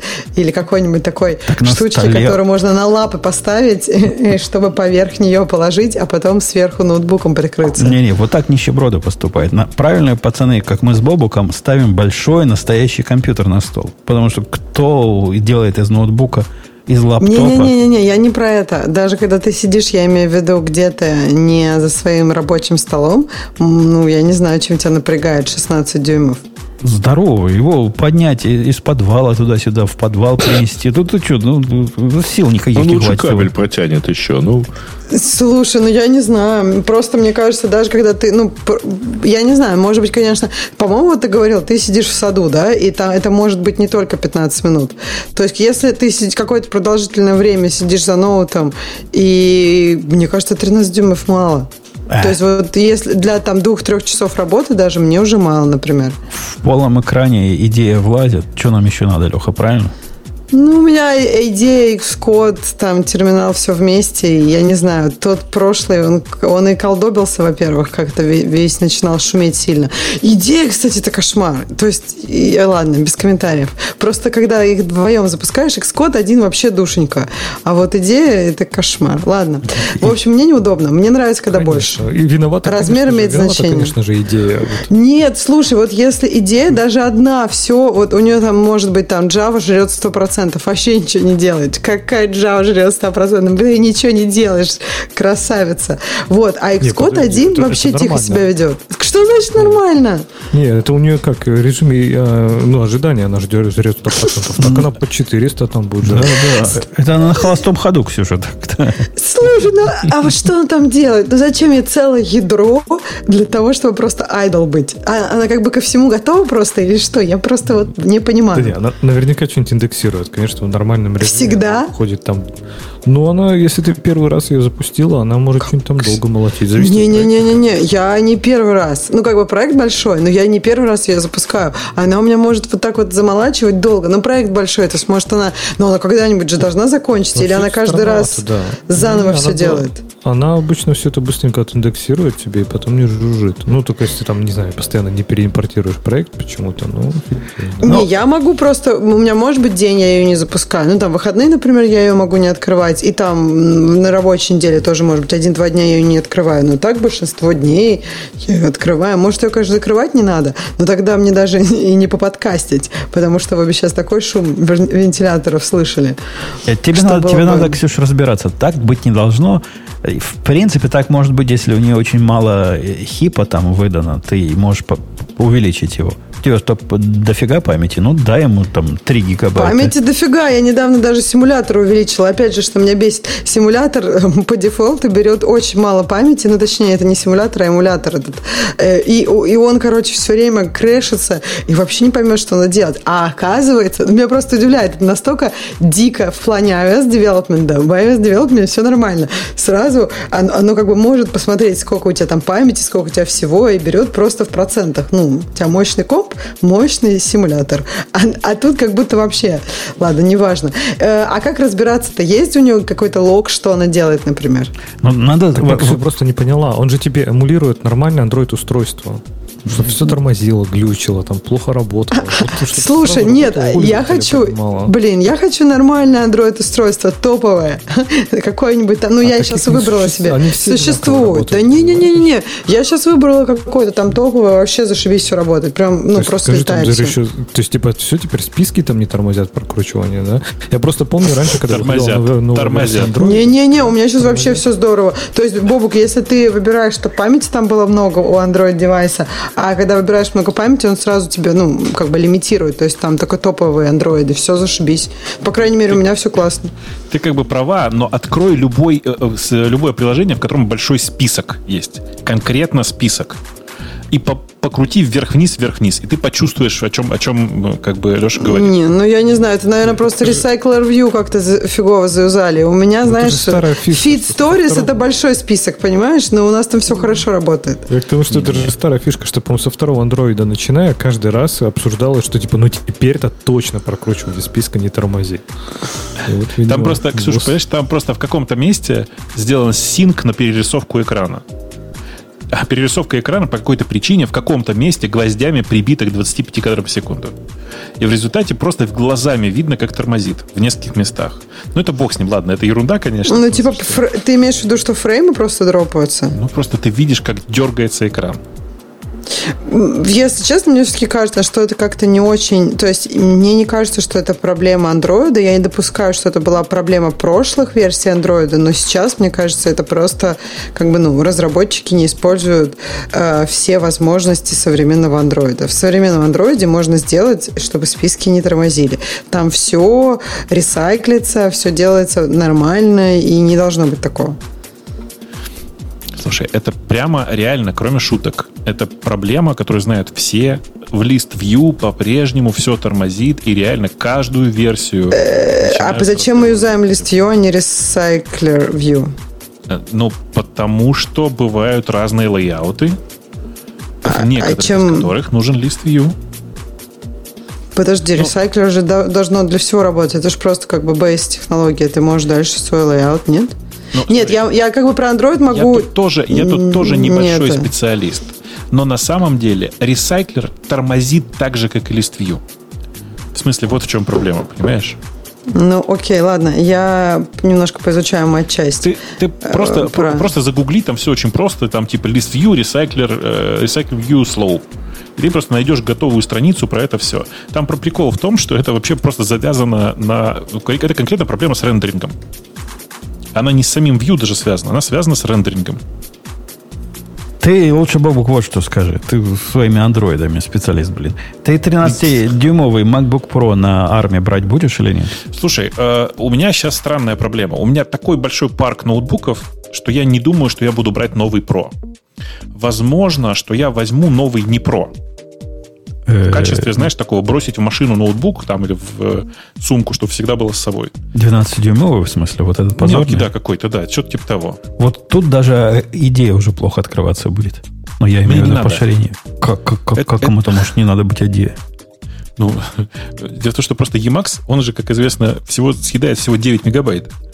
И, правда, он при этом константо все время свопится, но тем не менее. Emacs просто работает везде, браузер тоже как-то будет работать. Терминал, ну, худо-бедно, наверное, Kitty как-нибудь откроется. Откроется, откроется, да. Ну, попробуй, попробуй. Я, я тоже на распутье стою. С одной стороны, с Ксюшей согласен, меня мой текущий 13-дюймовый устраивает. Я его уже купил, по-моему, в коронавирусные времена ведь, да? Вот недавно. Это когда мне передавал начальник. Ты кладя, купил кладя новый, его. опять 13-дюймовый? Ну, выдаешь. Конечно. Ну, ты ну, просто... это, это, это, это правильный размер. А насколько он тяжелее? Вот я сейчас посмотрел, он на 600 грамм тяжелее 16-дюймовый. То есть, ну, блин, 600 грамм это прям, ну, немало, окей. Это дофига, так, а он еще большой, его под мышку не возьмешь вот так удобно. Его да не ладно, забросишь кстати, на размеру, диван так удобно. Ну, по размеру он серьезно вот не ощущается гораздо больше. У меня был 15-дюймовый долгие годы, я ведь знаю, о чем говорю, в отличие от вас теоретиков. Подождите, это какой теоретик? Я только что... Я Бобуку хочу вернуться. Бобук, ну вот тут прям на Stack Overflow прям фиксы написаны. То есть не должно быть но слово, если ты правильно используешь... А но слово by default, конечно. Подожди, дорогая, как смотри, бы... ты просто попробуй. Возьми, собери любую демку и посмотри. Так оно вот, set, default... scroll, caching, layout, enable. Подожди, подожди. Оно by okay. default бешено медленное. Ага, Если окей. ты кэшируешь layout, да. то он не бешено медленно, а просто тормозит и скипает фреймы. То есть это как бы это какая-то родовая проблема, там родовое проклятие, давайте считать. Я не знаю, короче, что они там себе головой думают. По счастью, ну, в смысле, Android-разработчики нашли для себя выход. Они либо там используют тейблы, еще что-нибудь вместо ListView и вместо ресайклера как такового. Не, ну ладно, вместо ресайклера ничего использовать нельзя. Ничего, ничего нельзя вместо... использовать. Нет, ну подожди, да. про, про делать, ну смотри, надо делать layout на бэкграунде, ну и кэшировать его, и все нормально, у тебя все красиво будет. Блин, короче, э, Ты имеешь в виду по дефолту slow? Ну, по дефолту медленно, как бы, ну... По ну. дефолту оно бешено slow. Э, есть готовые решения, которые позволяют его довольно существенно ускорить. Это обходные маневры, да, типа с кэшированием, с рендерингом в фоне и всякими такими э, приседаниями. Но на самом деле это реально какая-то родовая проблема, родовое проклятие э, с практической чистой точки зрения, это периодически ты встречаешься с приложениями, на которые смотришь и думаешь, блин, господи, как же оно тормозит-то? Слушай, я, я как бы тоже много об этом думала. Для меня этот вопрос можно сформулировать так. То есть нужен ли background layout там в любом collection view? Или это окей, что в iOS и в Android layout делается на главном потоке, и как бы проблема это или нет? Знаешь, мне кажется, что если бы это была проблема, если бы все приложения тормозили, то сделали бы эти операционные системы iOS и Android все как надо, их там UI-фреймворки. Но это просто, видимо, не такая проблема. Ну да, once in a while ты встречаешь приложения, которые, ну, люди, которые, видимо, не считали для их приложения это, это блокером. То есть, как бы, я, я понимаю, о чем ты говоришь. Ты как девелопер хотел бы, чтобы из коробки было бы здорово. Но я вот из коробки как, не здорово. Я как junior developer под Android хотел бы, чтобы работало дефолтное, да, дефолтное состояние всего. Да, я понимаю тебя. Ну, как бы, если как junior developer, у тебя должна быть очень простая задача. Если у тебя задача чуть сложнее, тебе, о ужас, нужны картинки, например. Э, там все клеймят, что без картинок все должно быть хорошо. Или Нет. тебе надо, о, какой ужас, межерить текст, например. Ну, да. с текстом это все понятно, background layouting тебе в помощь. В общем, да, это, это проблема вполне себе решаемая, Бобук. И, как бы, видимо, она не считается так, таким блокером.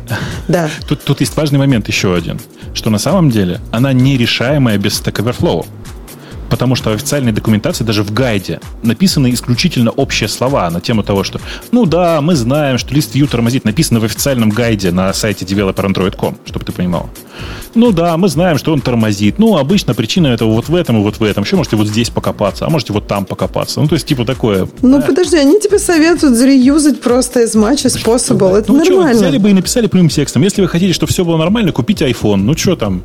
Да почему купить iPhone? Завязайте. Я не буду сейчас рекламировать фреймворки, которые, э, которые понятно из какой компании, но просто посмотри на фреймворки с background layouting ом. Их много, они разные и как бы да классные понятно, есть. Да понятно. Там еще вместо, там всякий вместо... декларативный подход. Я думаю, ты такой любишь. Вместо того, чтобы просто пользоваться тем, что лежит на сайте developer.com, ты предлагаешь мне воспользоваться сторонними решениями. Ой, Это слушай, нет. Android, а, Подожди, подожди, подожди. В, в iOS будет точно так же, на самом деле. Ты, конечно, можешь оптимизировать, но в какой-то момент ты упрешься в то, что у тебя layout на главном потоке, auto layout медленный, э, текст рендерит на главном потоке. У тебя все будет тоже не так, как в Apple приложениях smooth. У тебя будет медленно, и ты тоже придешь к background layouting у и к тексту, рендерингу текста на бэкграунд потоке. Слушай, Все так недав... же. Я недавно проходил собеседование. Нет, я под Android, я, конечно, джуниор, но в принципе, если сильно постараться, я даже на мидла могу проканать на iOS-разработчике. И с этой точки зрения я уже проверял. Нет, это не так. В смысле, то, как, то, как оно тормозит у Apple, это понятно и легко объяснимо, действительно, потому что, ну, вообще layouting в, в простом приложении, в сложном приложении довольно непростая задача. Но то, как оно тормозит в андроиде, это просто постыдно. А, ну как я эти... думаю, что просто кэш немножко по-разному. Видимо, они, у них реюз слабее в, в iOS, в Collection View реюз более игр. Ну, нет, это может быть, я поняла, я понимаю, более о чем ты говоришь. Скажи, какое, какое слово? Более ж... игр, ну, жадный. А, игр, типа. все, все, я да. понял тебя, да. Просто послышалось более игр, и я... Нет, более Маша. Да-да-да. Мне, мне вообще послушать боль и Игорь. Я думаю, странно, это какой-то фильм, что ли? Только один я нет, вспомнил Пратчета, да? Более жадный, жадный, жадный. Ну, то есть он... Ну, нет, я согласна. Это, это тоже интересная проблема с э, айдишниками для Recycler View и для понимания вообще, что надо ресайклить и как надо ресайклить. Это, это просто там много классных проблем, и это то, что мне интересно. Э, так что да, если про Android, да, они допилят, в общем, Бобук. Они на самом деле молодцы в плане андроида то, что они активно допиливают, но просто, да, из коробки не так все еще хорошо. У нас, давайте, из, последний... Из гробика. В случае, По... с, в случае с андроидом это не из коробки, а из гробика. Э, если что, я имею право это говорить. Я, в отличие от вас всех, с андроидом живу, начиная с четвертой версии. Э, поэтому я вообще Ты старый... так часто с ним расходишься, что мы просто не можем углядеть, уследить за тем, ты с ним сейчас живешь или нет? Послед... Я прямо сейчас вот страшно сказать Xiaomi 9T. Да я помню. А ты как-то за этот Xiaomi часто у себя там топишь? Кроме тебя, по-моему, никто им не пользуется, да? Потому что он Xiaomi? топ за свои деньги же. А, а, а разве в России не все этим а Xiaomi пользуются? Я, вообще не в России, это, во-первых, а во-вторых... Ну, ты прям так давно в России не был. Да блин, всего пять минут как, да. Э, простите, э, Короче, нет, у меня нет никакой привязанности к Xiaomi. Тут прикол просто в том, что в тот момент, когда мне надо менять телефон, я смотрю, что топовое относительно выходило недавно. И покупаю то, что недавно выходило. Перед а... этим у меня был Samsung, если что. То есть iPhone 12 Pro это твой будет следующий к Xiaomi? Нет, iPhone ну, в любом случае обновляет. А так да. он, оказывается, еще и с Android да. ходит. Chrome, который от Гугла добавил замечательную, с их точки зрения, фичу очищать куки и данные про сайт. А что за данные про сайт? Local Store, в смысле? Что это? Куки я понимаю. Нет, ты, ты не понял. Нам новость не в том. Э, новость не, не том, важно, что... не важно. Подожди, подожди. Я сначала технически пытаюсь понять. Ну, технически это почистить куки. кэш. Какой кэш? очищают куки и сайт дата. Что за сайт дата они очищают? Uh, кэш, local storage, session storage э, и куки. Ну, вот это вот все, что может сайт тебе записать в браузер. Окей, okay. то есть на выходе они умеют теперь это очищать и... Они давно это умеют.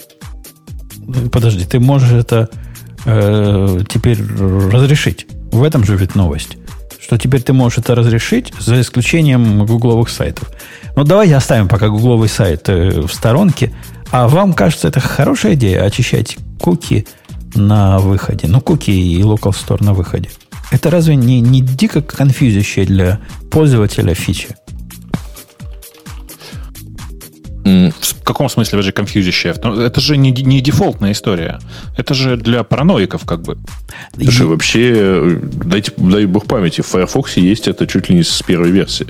Да, ну, мне она видится, мне она видится, было. мне она видится странной, потому что один из самых частых, э, одна из самых частых причин звонка в наш customer support это наши заказчики по какой-то своей абсолютно другой причине делают кэш clear all, а потом говорят, а почему меня разлогинило из вашей системы? Ну, это чуть ли не 80% всех обращений. Ну, как мы не помним пароль. Мы его ввели один раз, и во всех остальных системах ну, у, у нас пароль где-то на бумажке записан, а у вас слишком сложный был пароль, вы нам сгенерировали. Слушай, ну давай так. Э, грандиозная, ну, я не знаю как по поводу статистики, но э, там, что отвечает фронтендер, если ты ему говоришь, что у тебя тут баг в верстке? Ну, кэш почисть ну, им, видимо, кто-то другой это говорит, потому что я такое нашим запрещаю решение предлагать. Э, ну, а часто, кстати говоря, это помогает, потому что браузер э, что-то одно подка... подкачал, а с, с сайта ему вдруг прилетает что-то новое. Да не-не-не, это, это, это не, не как-то что-то помогает. Если у тебя кривые программисты и кэшем не умеют обращаться, то, ну да, тогда костыли такие помогают. Еще перегрузить компьютер, наверное, поможет. Мне, мне ты, вообще... Ты удивишься, а реально, кстати, помогает. Конечно, помогает. Ну, войти, выйти из, из Теслы, и она дальше поедет. Бобук, я, я знаю Лехина мнение. Он считает, что куки вообще не нужны. Э, их даже хранить не надо. А тебе не кажется вот этой дикости и какой-то перегиб? Слушай, у этой дикости есть обоснование. В смысле, идея этого это человеческая паранойя, конечно, которая заключается в том, что, типа, с одной стороны, это паранойя, а с другой стороны, человек, который верит, э, верит программе. То есть, мне кажется, вот это диким. То есть, человек, который переживает, что э, куки и всякая такая э, ерунда в браузере позволяет за ним следить, искренне верит, что браузер будет следовать этой галке, то есть удалять куки и, и прочее при перезапуске браузера. То есть, как бы, ну, особенно когда он пользуется Google Chrome, прошу прощения. Ну, нельзя, нельзя же так ковровым обитанием все это делать. Ну, бывают же хорошие куки, бывают полезные куки. Ну, нет, конечно. Не, не бывает полезных может, куки. Ну, кто с точки зрения автора... Как, как с точки зрения параноика нет, конечно. Да, нет, вот тут мерзко хихикаешь, я уже давно но включил в этом, в, в Firefox настройки не принимать вообще никакие third-party куки, и даже first-party куки меня напрягают. Ну, как-то приходится терпеть. Ой, параноики, вы параноики. А суть новости в том, что Google, э, Chrome исключает Google из этого э, доброго списка. Я, кстати, могу понять, почему, даже не прибегая к конспирологической теории. Видимо, как у меня 90% звонков на эту, по этому поводу, так и у них, наверное, было 90% обращений к их чат-роботу по этому поводу. Там некому звонить, людей нету.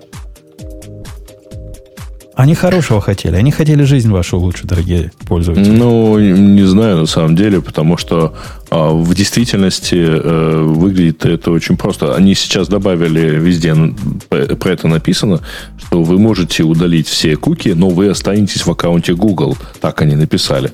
Ну, еще понятно, что, в общем, как раз данные Google и YouTube, они оставят всегда у тебя на сайте. Ой, у тебя что ты не должен никогда пытаться выйти из аккаунта на Гугле. А, вот, как видимо, да. Омск, также никогда не пытаться выйти из аккаунта на Гугле.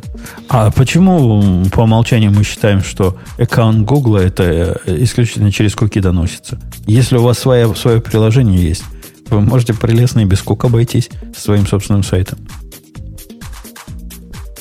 И, mm. и, и ни один Грей даже не поймет, что мы, где мы храним информацию про логин. В другом месте будем хранить. Может, они в другом месте хранят, поэтому и не очищается.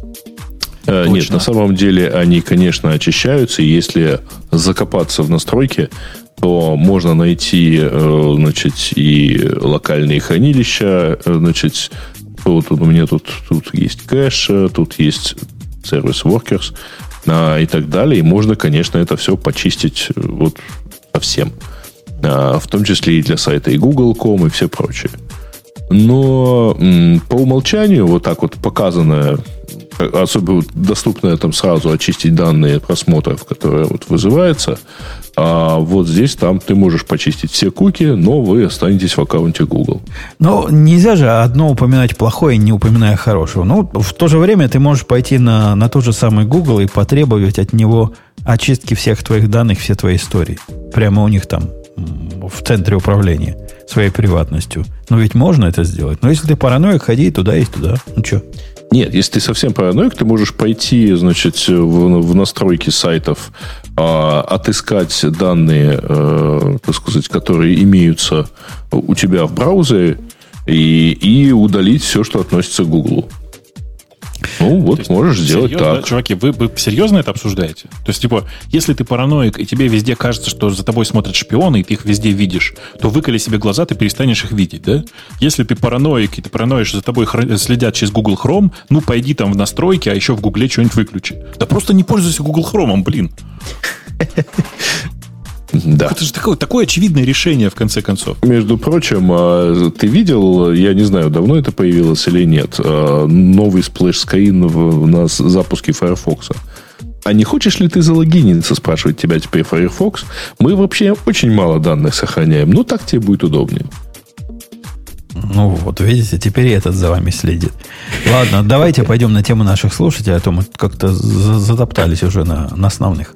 Я их ну, давайте. И пойдем. Э, Гаиша э, тут как-то очень странно. Значит, первая новость у нас про Гаишу, про то, что, судя по сайту одной компании, значит, и по телеграмному каналу, э, ты анонсировал новое место работы. И зовут тебя да Иван на самом деле.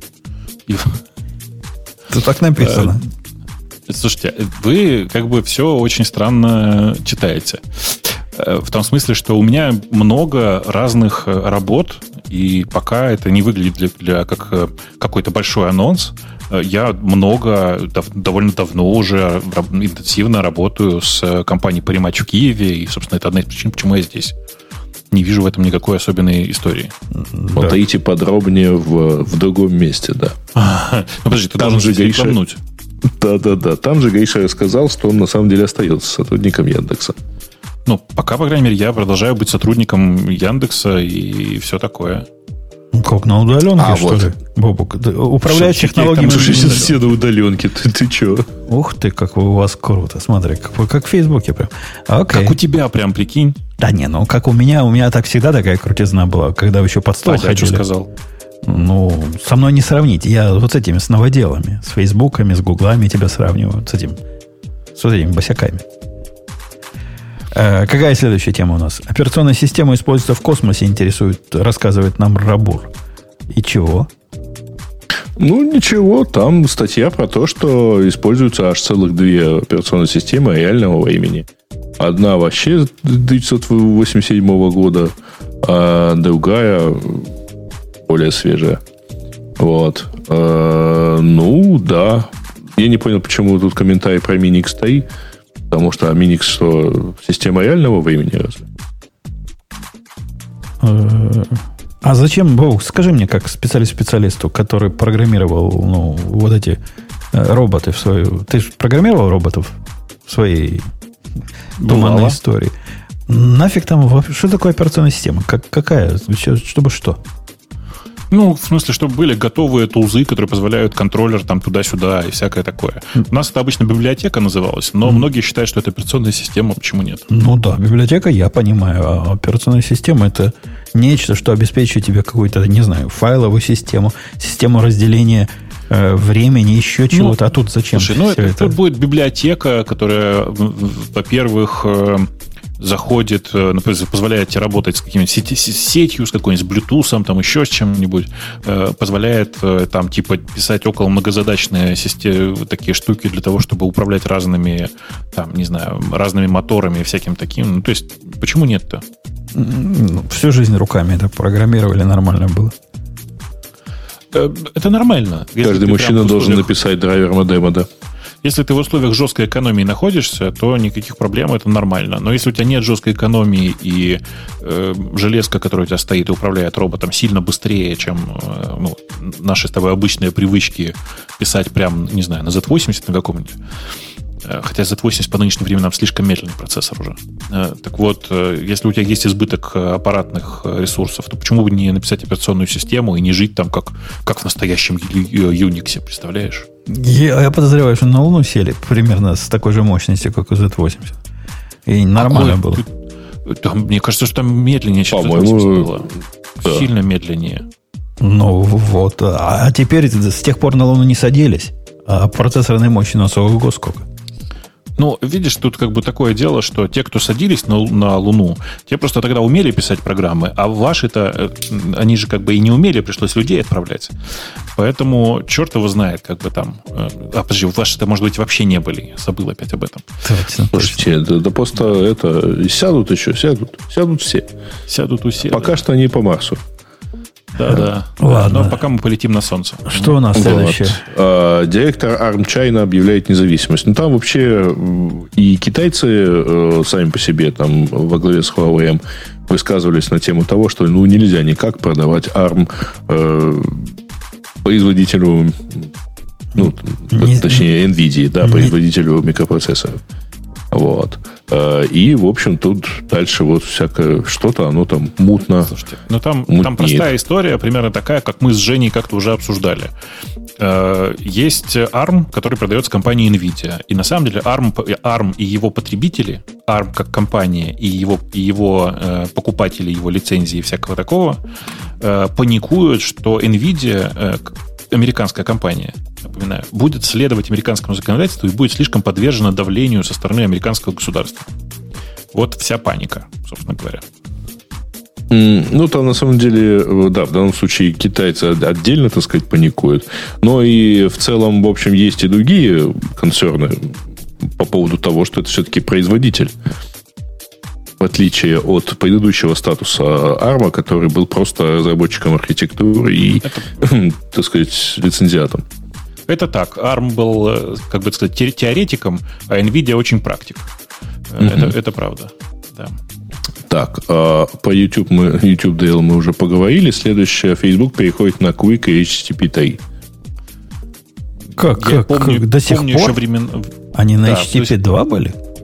Они были на HTTP 2, и, и я помню еще, мы как-то в этом подкасте обсуждали, как интересно, что Quick не вошел в спецификацию HTTP 2. Э, помните, было такое обсуждение у нас довольно большое? Довольно давно причем. Ну, да, слушайте, мы неделю назад обсуждали, что, в общем, на HTTP 2 никто толком не перешел. Помните? Ну, ну как? Ну, в смысле, значит, никто не перешел. Нет, много перешло. Много перешло, зря ты так. Просто фичами HTTP 2 практически никто не пользуется, потому что получились они в среднем довольно синтетическими и нужными в основном Гуглу. Ну и немножко Фейсбуку, как мы видим. Mm-hmm. Ксюша, расскажи нам, как вы переходите на HTTP? Прямо в подробностях. Берем и переходим. Вот это все, расскажи нам. Берем бревнышко и с улыбочкой. Да? Так статья же есть. Читай, рассказывай. Так статья кто, же есть. Если что, по ней можно сесть. Из Facebook инжиниринг. Все, все как честно. А то вдруг я что-нибудь не то скажу, э, выдам какие-нибудь партийные секреты. А, Слушайте, ты, глав, а ты главное, знаешь, что нужно дорогой? знать про, про Quick, потому что мы про это давно не говорили. Напомню на всякий случай всем. Идея заключается в том, что Quick как протокол э, как бы будет в качестве замены TCP в HTTP 3. В смысле, в сочетании с HTTP 3. И за счет этого, как утверждается, достигается гораздо более высокая надежность и гораздо более высокая скорость и всякое такое в условиях современных сетей.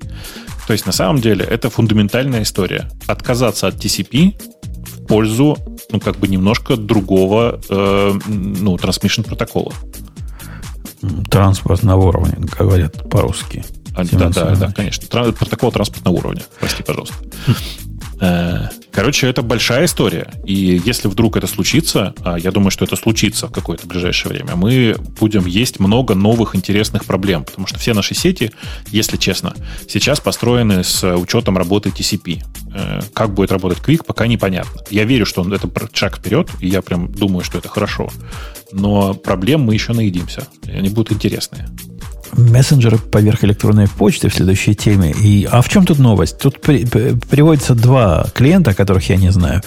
Но клиенты, которые выглядят как, э, как, как, как Slack, но на самом деле почта, ну, это не новость прямо. Я таких видел ну, пяток. Мне, мне кажется, первый раз мы такое обсуждали лет 10 назад, если не больше. Я не помню, к какому выводу пришли. А я, я хочу... В, это Wave был, или как он назывался, который у Гугла, помните, был? Ну, у Гугла был Wave. Wave, да. да. Wave. Ну, Wave же в эту сторону так замечательно взлетело, что до сих пор летит с горы. Ну, Wave, Wave до сих пор жаль, была штучка, где ты все да. редактировать можешь совместно как-то такой там прям... Wave? Я с чем-то путаю. Не-не, Wave, Wave это был мессенджер. Мессенджер там и... как... Нет, там не мессенджер, там какие-то ты туда мог эти виджеты вставлять, что-то там коллаборации какие-то были, там какие-то... Да, но основная идея, тем не менее, была это смесь мессенджера и почты в древовидном формате. Такой okay. дискуссии в древовидном формате, э, сложные там типа сложные комьюнити, чтобы строить и всякое такое. И не взлетело совершенно, потому что, ну, типа, стало понятно, что идея, безусловно, гениальная, но нормальный человек это понять не может. А вот эта новая реинкарнация на, на три буквы, которая почты.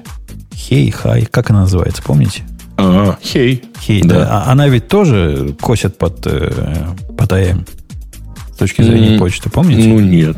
Ну, что нет? Нет? нет. По-моему, да. Слушайте, ну, в действительности любой э, последний, ну, и, и Gmail чем-то там, так сказать, косит. А, просто интерфейс у нее чуть-чуть иначе выглядит. А если вы посмотрите на очень большое количество вот всех клиентов, которые делают, пишутся для, на базе Gmail, они же очень многие используют вот такой вот как бы короткие мессен, мессенджеровые интерфейсы. И вот поэтому мы с Бобоком любим MimeStream, который не пытается прикидываться чем-то другим, Который, кстати, честной... теперь поддерживает Apple Silicon. Помню, знаете, оптимизирован. Не, не знаю. А, ну, так, может. Ну, это было, было в changelog где-то там неделю или две назад. Ты, ты, Бобок, с чуваком с этим общался, который за проектом стоит? Не. И у меня с ним уже несколько общений было таких, ну, на уровне баг-репортов и уточнений. Он реально читает все баг-репорты. Он реально пытается понять... Нет? Ну, прямо вот как я, когда мне на GitHub пишут, ну, к нему, наверное, больше пишут. Я, я не знаю, сколько ему пишут, но очень такой ответственный товарищ. Пытается понять, насколько это важная фича, если ему не само, самому сразу непонятно. Рассказывает, что да, уже такой... Это очень контактный товарищ. Да, нормально ощущается. Не зря я в его бете участвую. И, наверное, мы с тобой потом ты, заплатим ты... за этот продукт, да? Ну, ну ты расскажи потом, что как, конечно. Да, да. Я бы тоже с удовольствием заплатил, особенно если он переделает поведение подписи. Потому что там есть два положения подписи. Либо с нормальными, ну, со стандартными вот этими двумя черточками, а, но при этом все письмо, на которое ты отвечаешь, попадает в тело, либо э, письмо остается ниже подписи, но тогда подпись без этих двух черточек. Ох, это, это пусть они принт приделают, а ты про подпись. Ну, принт, э, положим, мне не очень надо. Ну, я, я вчера печатал жене билеты, а, а, а они печатаются. Он говорит, опаньки, я не умею такое пока делать, откройте в Gmail. Ну, это WTF. Слушайте, мне на самом деле в... Как он называется? MimeStream он называется, да? Uh-huh. Мне в MimeStream больше всего нравится одно. Вот когда я его запускаю, а я по какой-то причине глупый, я не знаю почему, его периодически выгружаю из памяти. Ну, не знаю, как так получается. Его запускаешь, он говорит, ой, у тебя новый апдейт. И вот я как-то так привык, знаешь, что ну, ты, ты, ты пишешь новый апдейт, нужно скачать 167 мегабайт или там 58 мегабайт. Ты думаешь, ну ладно, что тут? А тут такой, новый апдейт, 2 мегабайта, новый апдейт, 6 мегабайт. Ты думаешь, как будто в прошлое вернулся, да? Апдейт да. 6 мегабайт. Это же так на всякий случай много. Это 8 дискет. Это при, при этом ты говоришь, а почему 720?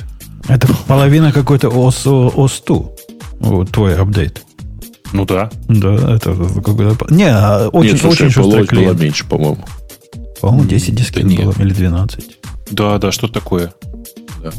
Ну ладно. А я, кстати, э, товарищи, продолжу интриги расследования. А, между прочим, Гриша заявлял, что почта умерла. И заявлял это ровно в той ссылке, которую вы можете найти в чатике. Все так. Э, у меня почта используется исключительно для мест, в которых нужно э, официально что-то подтвердить. Читай, бухгалтерия пишет. И для прочтения нотификаций. Я не знаю, как у вас, у меня вот вся почта превратилась вот в это. Не, у меня, кстати, вот что-то есть. Есть какие-то эти эм, э, общения в почте, причем даже полезные. Да нормально, универсальный способ общения такой, э, деноминатор самый, самый низкий. У всех есть, со всеми можно связаться, не надо объяснять чуваку, куда и где зайти. Очень полезный, универсальная, низкоуровневая фиговина. И так. очень асинк. Бобок, ты разве не любишь асинк коммуникации? То есть я очень люблю удобно? асинк. Я настолько люблю асинк, что у меня тупо выключены нотификации в Телеграме. И я как читаю там сообщения, когда захочу. Вчера наш, наш чувак в этих штанишках-то в, в коротких выдал. Три часа ночи. То есть для людей ночь, для меня это вечера три часа. И тут он пишет сообщение – Вместо того, чтобы написать мне напрямую, он хотел, он пишет в чат такой, у нас есть общая такая комната, и когда туда пишу, всех звенит. Я смотрю, как все просыпаются, смотрят. Говорят, Слушай, подожди, а там же Slack, по идее, предупреждает. Ну, у нас, у нас не Slack, у нас Rocket Chat. Э, он не предупреждает. Посылаешь. Slack он... предупреждает, что вообще-то, ну, то есть, если ты, например, пишешь э, там с упоминанием channel, там, так, чтобы всем пришло, так сказать, сообщение, кто есть в этом канале, и пишет, ты знаешь, ты вот этим потревожишь такое-то количество народу, тебе точно надо так делать? Ну, вот, видишь, здесь не пишет. Потом сильно извинялся. А у нас, наоборот, по дефолту будет, э, что это будет тихо, если это outside of working hours. И, но если тебе нужно, то тебе пишут, как сделать так, чтобы вот всех за всем, всем как бы угу. сообщить. Нет, ну, в Slack что же ты, э, сказать, у тебя есть общая настройка для команды, например, там после 10 вечера или там после 8 вечера notifications э, off.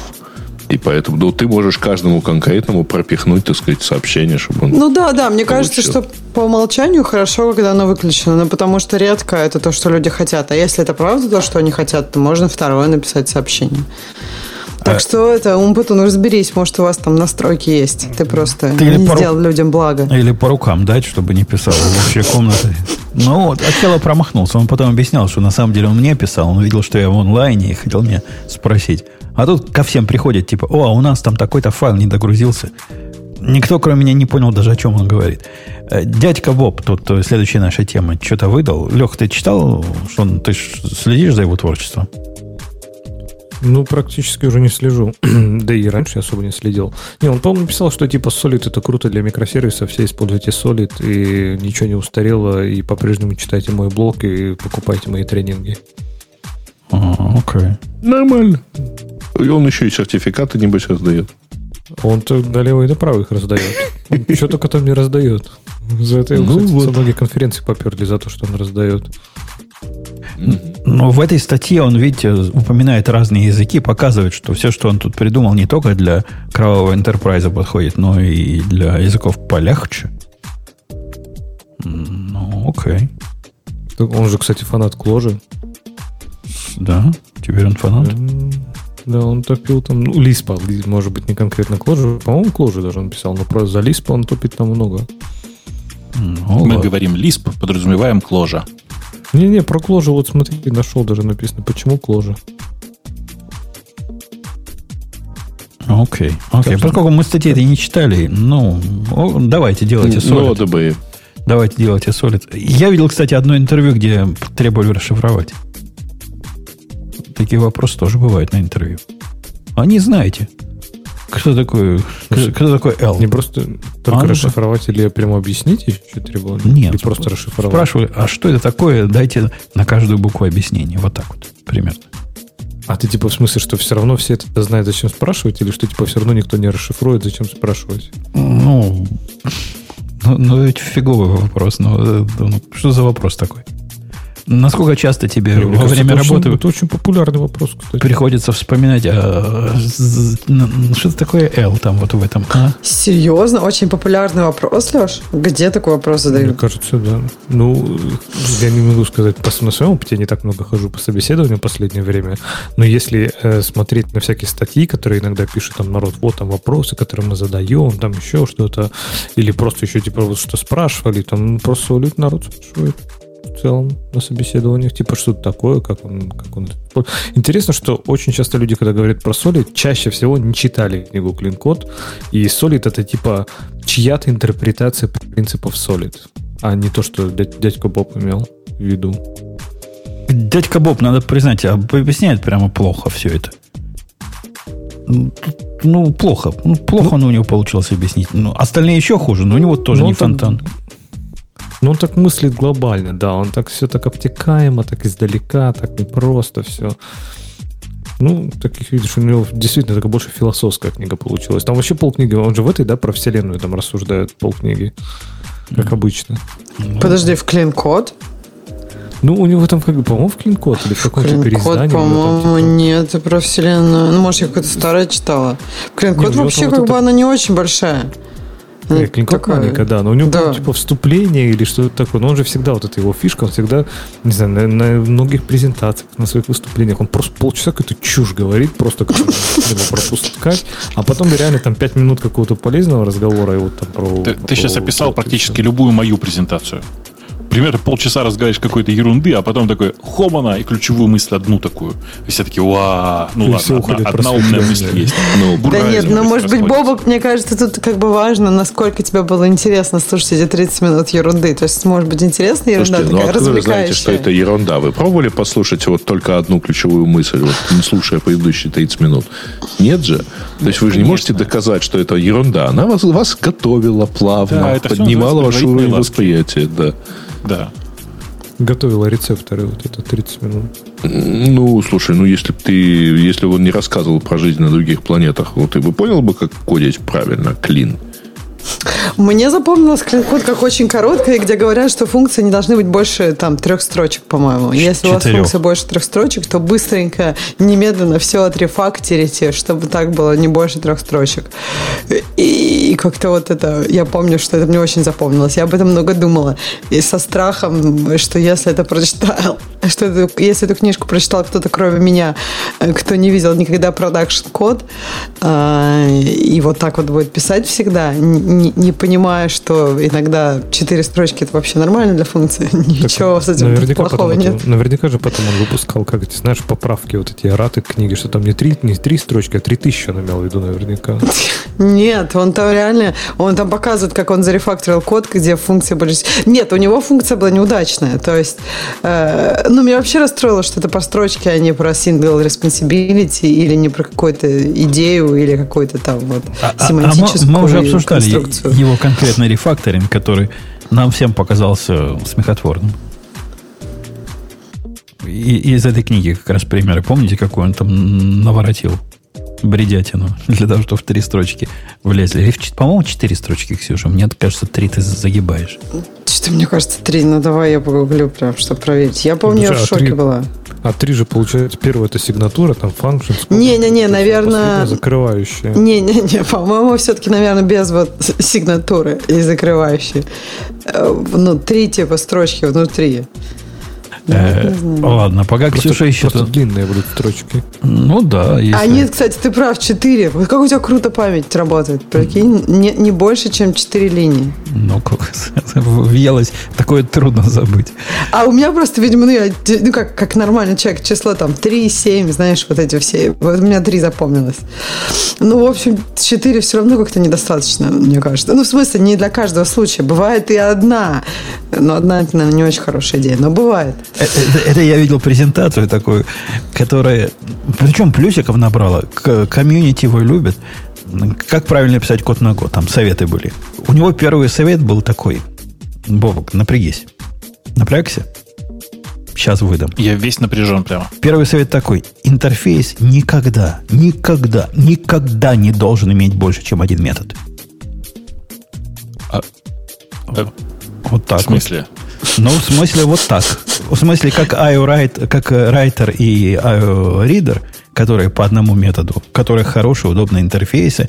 И идея в том, что в интерфейсе был один метод, это крутая идея, позволяет много разных гитек делать с этим интерфейсом. Например, функциональный адаптер на него написать. Однако от этого перейти к тому, что никогда больше одного, это смелый шаг. Ну, да это знаешь, это просто... просто все сделать там. Ну, ну бывает, что человек рождается сделано, с, да. с какими-то интересными изменениями. Например, у него, не знаю, 6 пальцев. И он издает указ, согласно которому у людей всегда должно быть 6 пальцев. И дальше крутись как хочешь.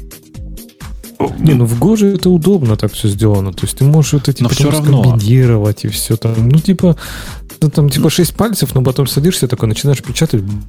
Так Блин, не, реально удобнее. Не, не, оно, оно реально, реально круто. Однако не всякое бизнес, твоя концепция описывается одним методом интерфейса. Ну, а если два? Вот, ну, два мне надо. Вот у меня два метода связаны друг с другом, и нет никакой разумной необходимости разбить их на два разных интерфейса, потому что они везде парой ходят. И а везде пара разбей. используется.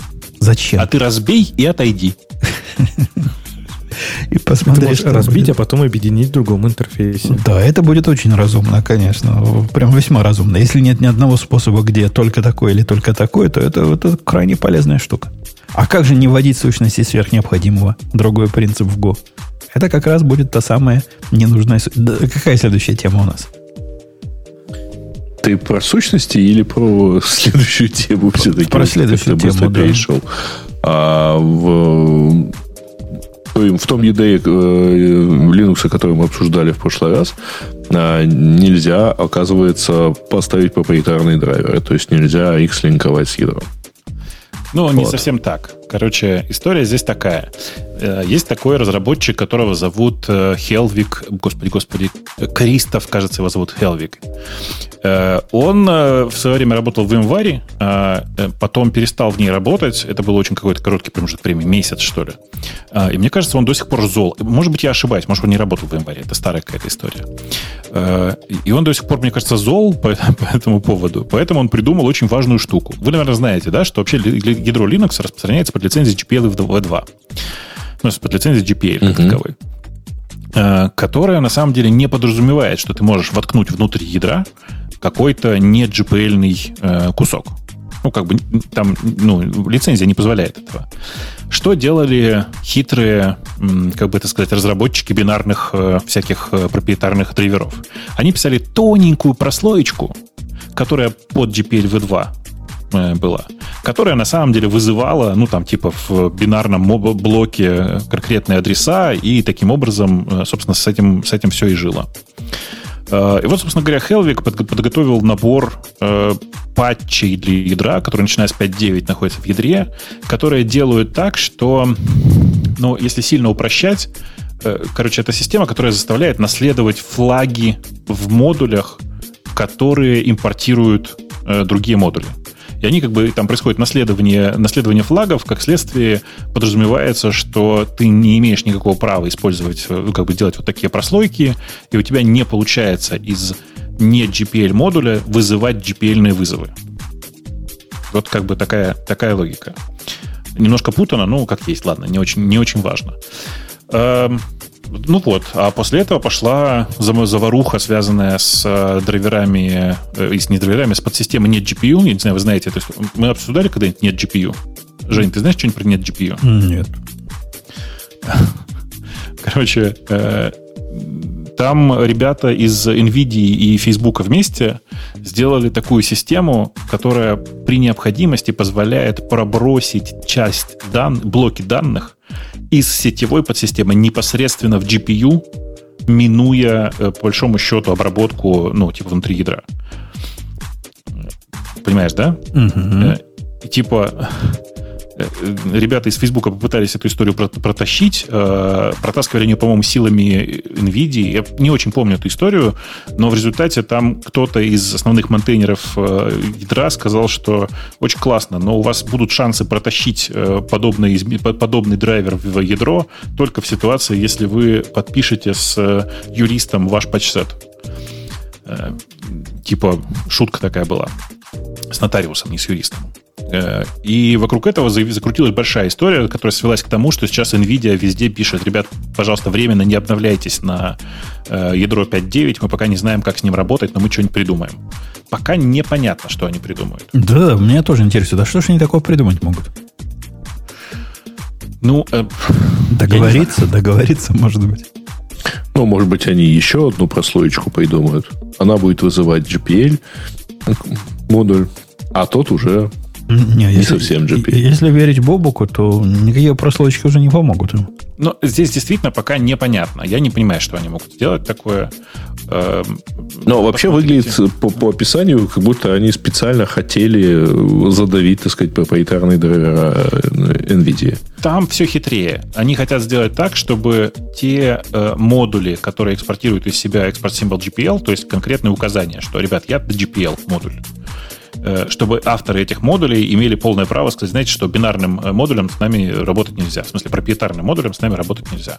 Я сейчас говорю бинарным, потому что на самом деле тут не в лицензии дело э, в реальности, а вообще тут есть там три или четыре компании всего, которые на самом деле такой ерундой страдают. В первую очередь, конечно, компания NVIDIA, которая очень тщательно закрывает свои драйвера от всех. А на практике это что означает? То есть это ведь драйвер NVIDIA нужен не только для того, чтобы Э, карточку умела на экран показывать, там все 4К. Но и для всяких ваших вот этих глупостей с, с NVIDIA. Ну, ну да, зачем, собственно говоря, и нужно было нет GPU, в смысле, чтобы через DMABAF э, пробрасывать э, данные из сети в карточку и, ну, понятно, для обучения гонять в первую очередь. То есть всем плохо станет теперь?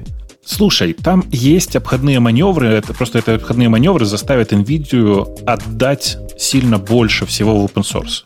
Там ведь речь не идет чтобы о том, чтобы запретить вообще бинарные модули, а просто сделать так, что если ты используешь подсистемы, которые GPL, и в которых авторы явно выразили, э, что они хотят, чтобы все с ними ими пользовались только GPL, э, то тебе придется написать тоже GPL модуль.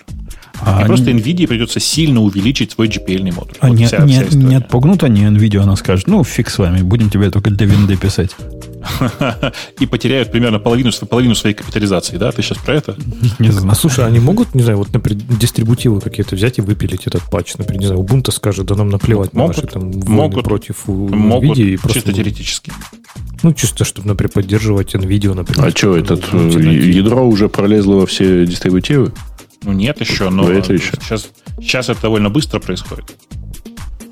Конечно, могут же, наверное, сложно. запросто поддерживать, да, особенно если там будут такие минимальные изменения, типа вот как выпилить такие. Жесткие Там, на самом деле, пострадавших, я, как я считаю, двое от этой истории. Это NVIDIA, которая пострадала, потому что у нее огромные драйвера, и VMware, на которую ополчились внезапно большая часть разработчиков э, ядра по разным причинам. Ну, потому что VMware в последнее время ведут себя как корпорация в плохом смысле этого слова. Эм, короче, мне кажется, что вообще есть много разных э, решений для этой проблемы, повторюсь еще раз. Можно просто отказаться от, от использования э, там нет GPU и про прочих таких фокусов, потому что без них же мы как-то жили до этого. И было норм. Можно делать просто масштабные патчсеты, которые одновременно выпиливают этот кусок из ядра. Типа такой патч на ядро, который выкидывает большую часть этих, этих, этих проверок и впиливает э, нужный тебе э, кусок. Я не уверен, что это не будет нарушать GPL, честно скажу. Но тем не менее. Э, окей, ну что там, Грей, есть еще что хорошего? А, там дальше вопрос к тебе. Как ты пришел к жизни такой? И, в общем, как ты пришел к работе ночью? Что потом любой написавший тебе будет всех остальных. А, как устроена коммуникация с коллегами? А, это, это ведь из серии, когда вы перестали пить шампанское по утрам. Ну, я не, не пришел к работе ночью. Работа ночью предполагает, что я днем, что ли, не работаю, или как?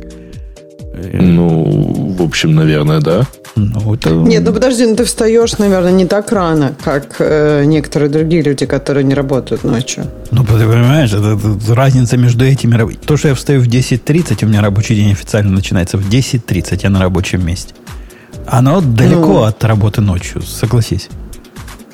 Э... Ну, я, я работаю допоздна, это да, но назвать это работой ночью... Работа ночью это когда я просыпаюсь, не знаю, в 8 вечера и работаю до 8 утра. Это была работа ночью. Я так не делаю. Нет. Слушай, интересный вопрос. Как устраиваете встречи с заказчиками? Ну, наверное, в календаре там приглашение. Нет, ну, наверное, тут, тут предпол... кто-то, видимо, хочет работать прям совсем ночью. Ну, то есть, например, да, вот как Умпутун бы с 8 вечера до 8 утра. Тут, наверное, сложновато с заказчиком встречаться, потому что не каждый заказчик будет готов. Или даже не с 8 вечера, а с 10 вечера до 8 утра. А, не каждый заказчик будет готов э, в 10 вечера повстречаться. Ну, слушай, если у тебя есть хоть какие-нибудь внешние э, контакты или вообще-то, ну, если ты не в безвоздушном пространстве живешь, нормальная практика – это, э, так сказать, жить вместе с трафиком. А, ну, оно, оно по-разному тебя... бывает. Если ты Нет, в другой ну, бывает части работа в разных часовых поясах. Да. Я не знаю, как вы работали. Вот у меня был опыт, я работала с командой вот просто прям совсем в другом часовом поясе. И, ну, как бы есть свои э, такие проблемки. Что делать? Главное, чтобы все готовы были к этому нормально относиться.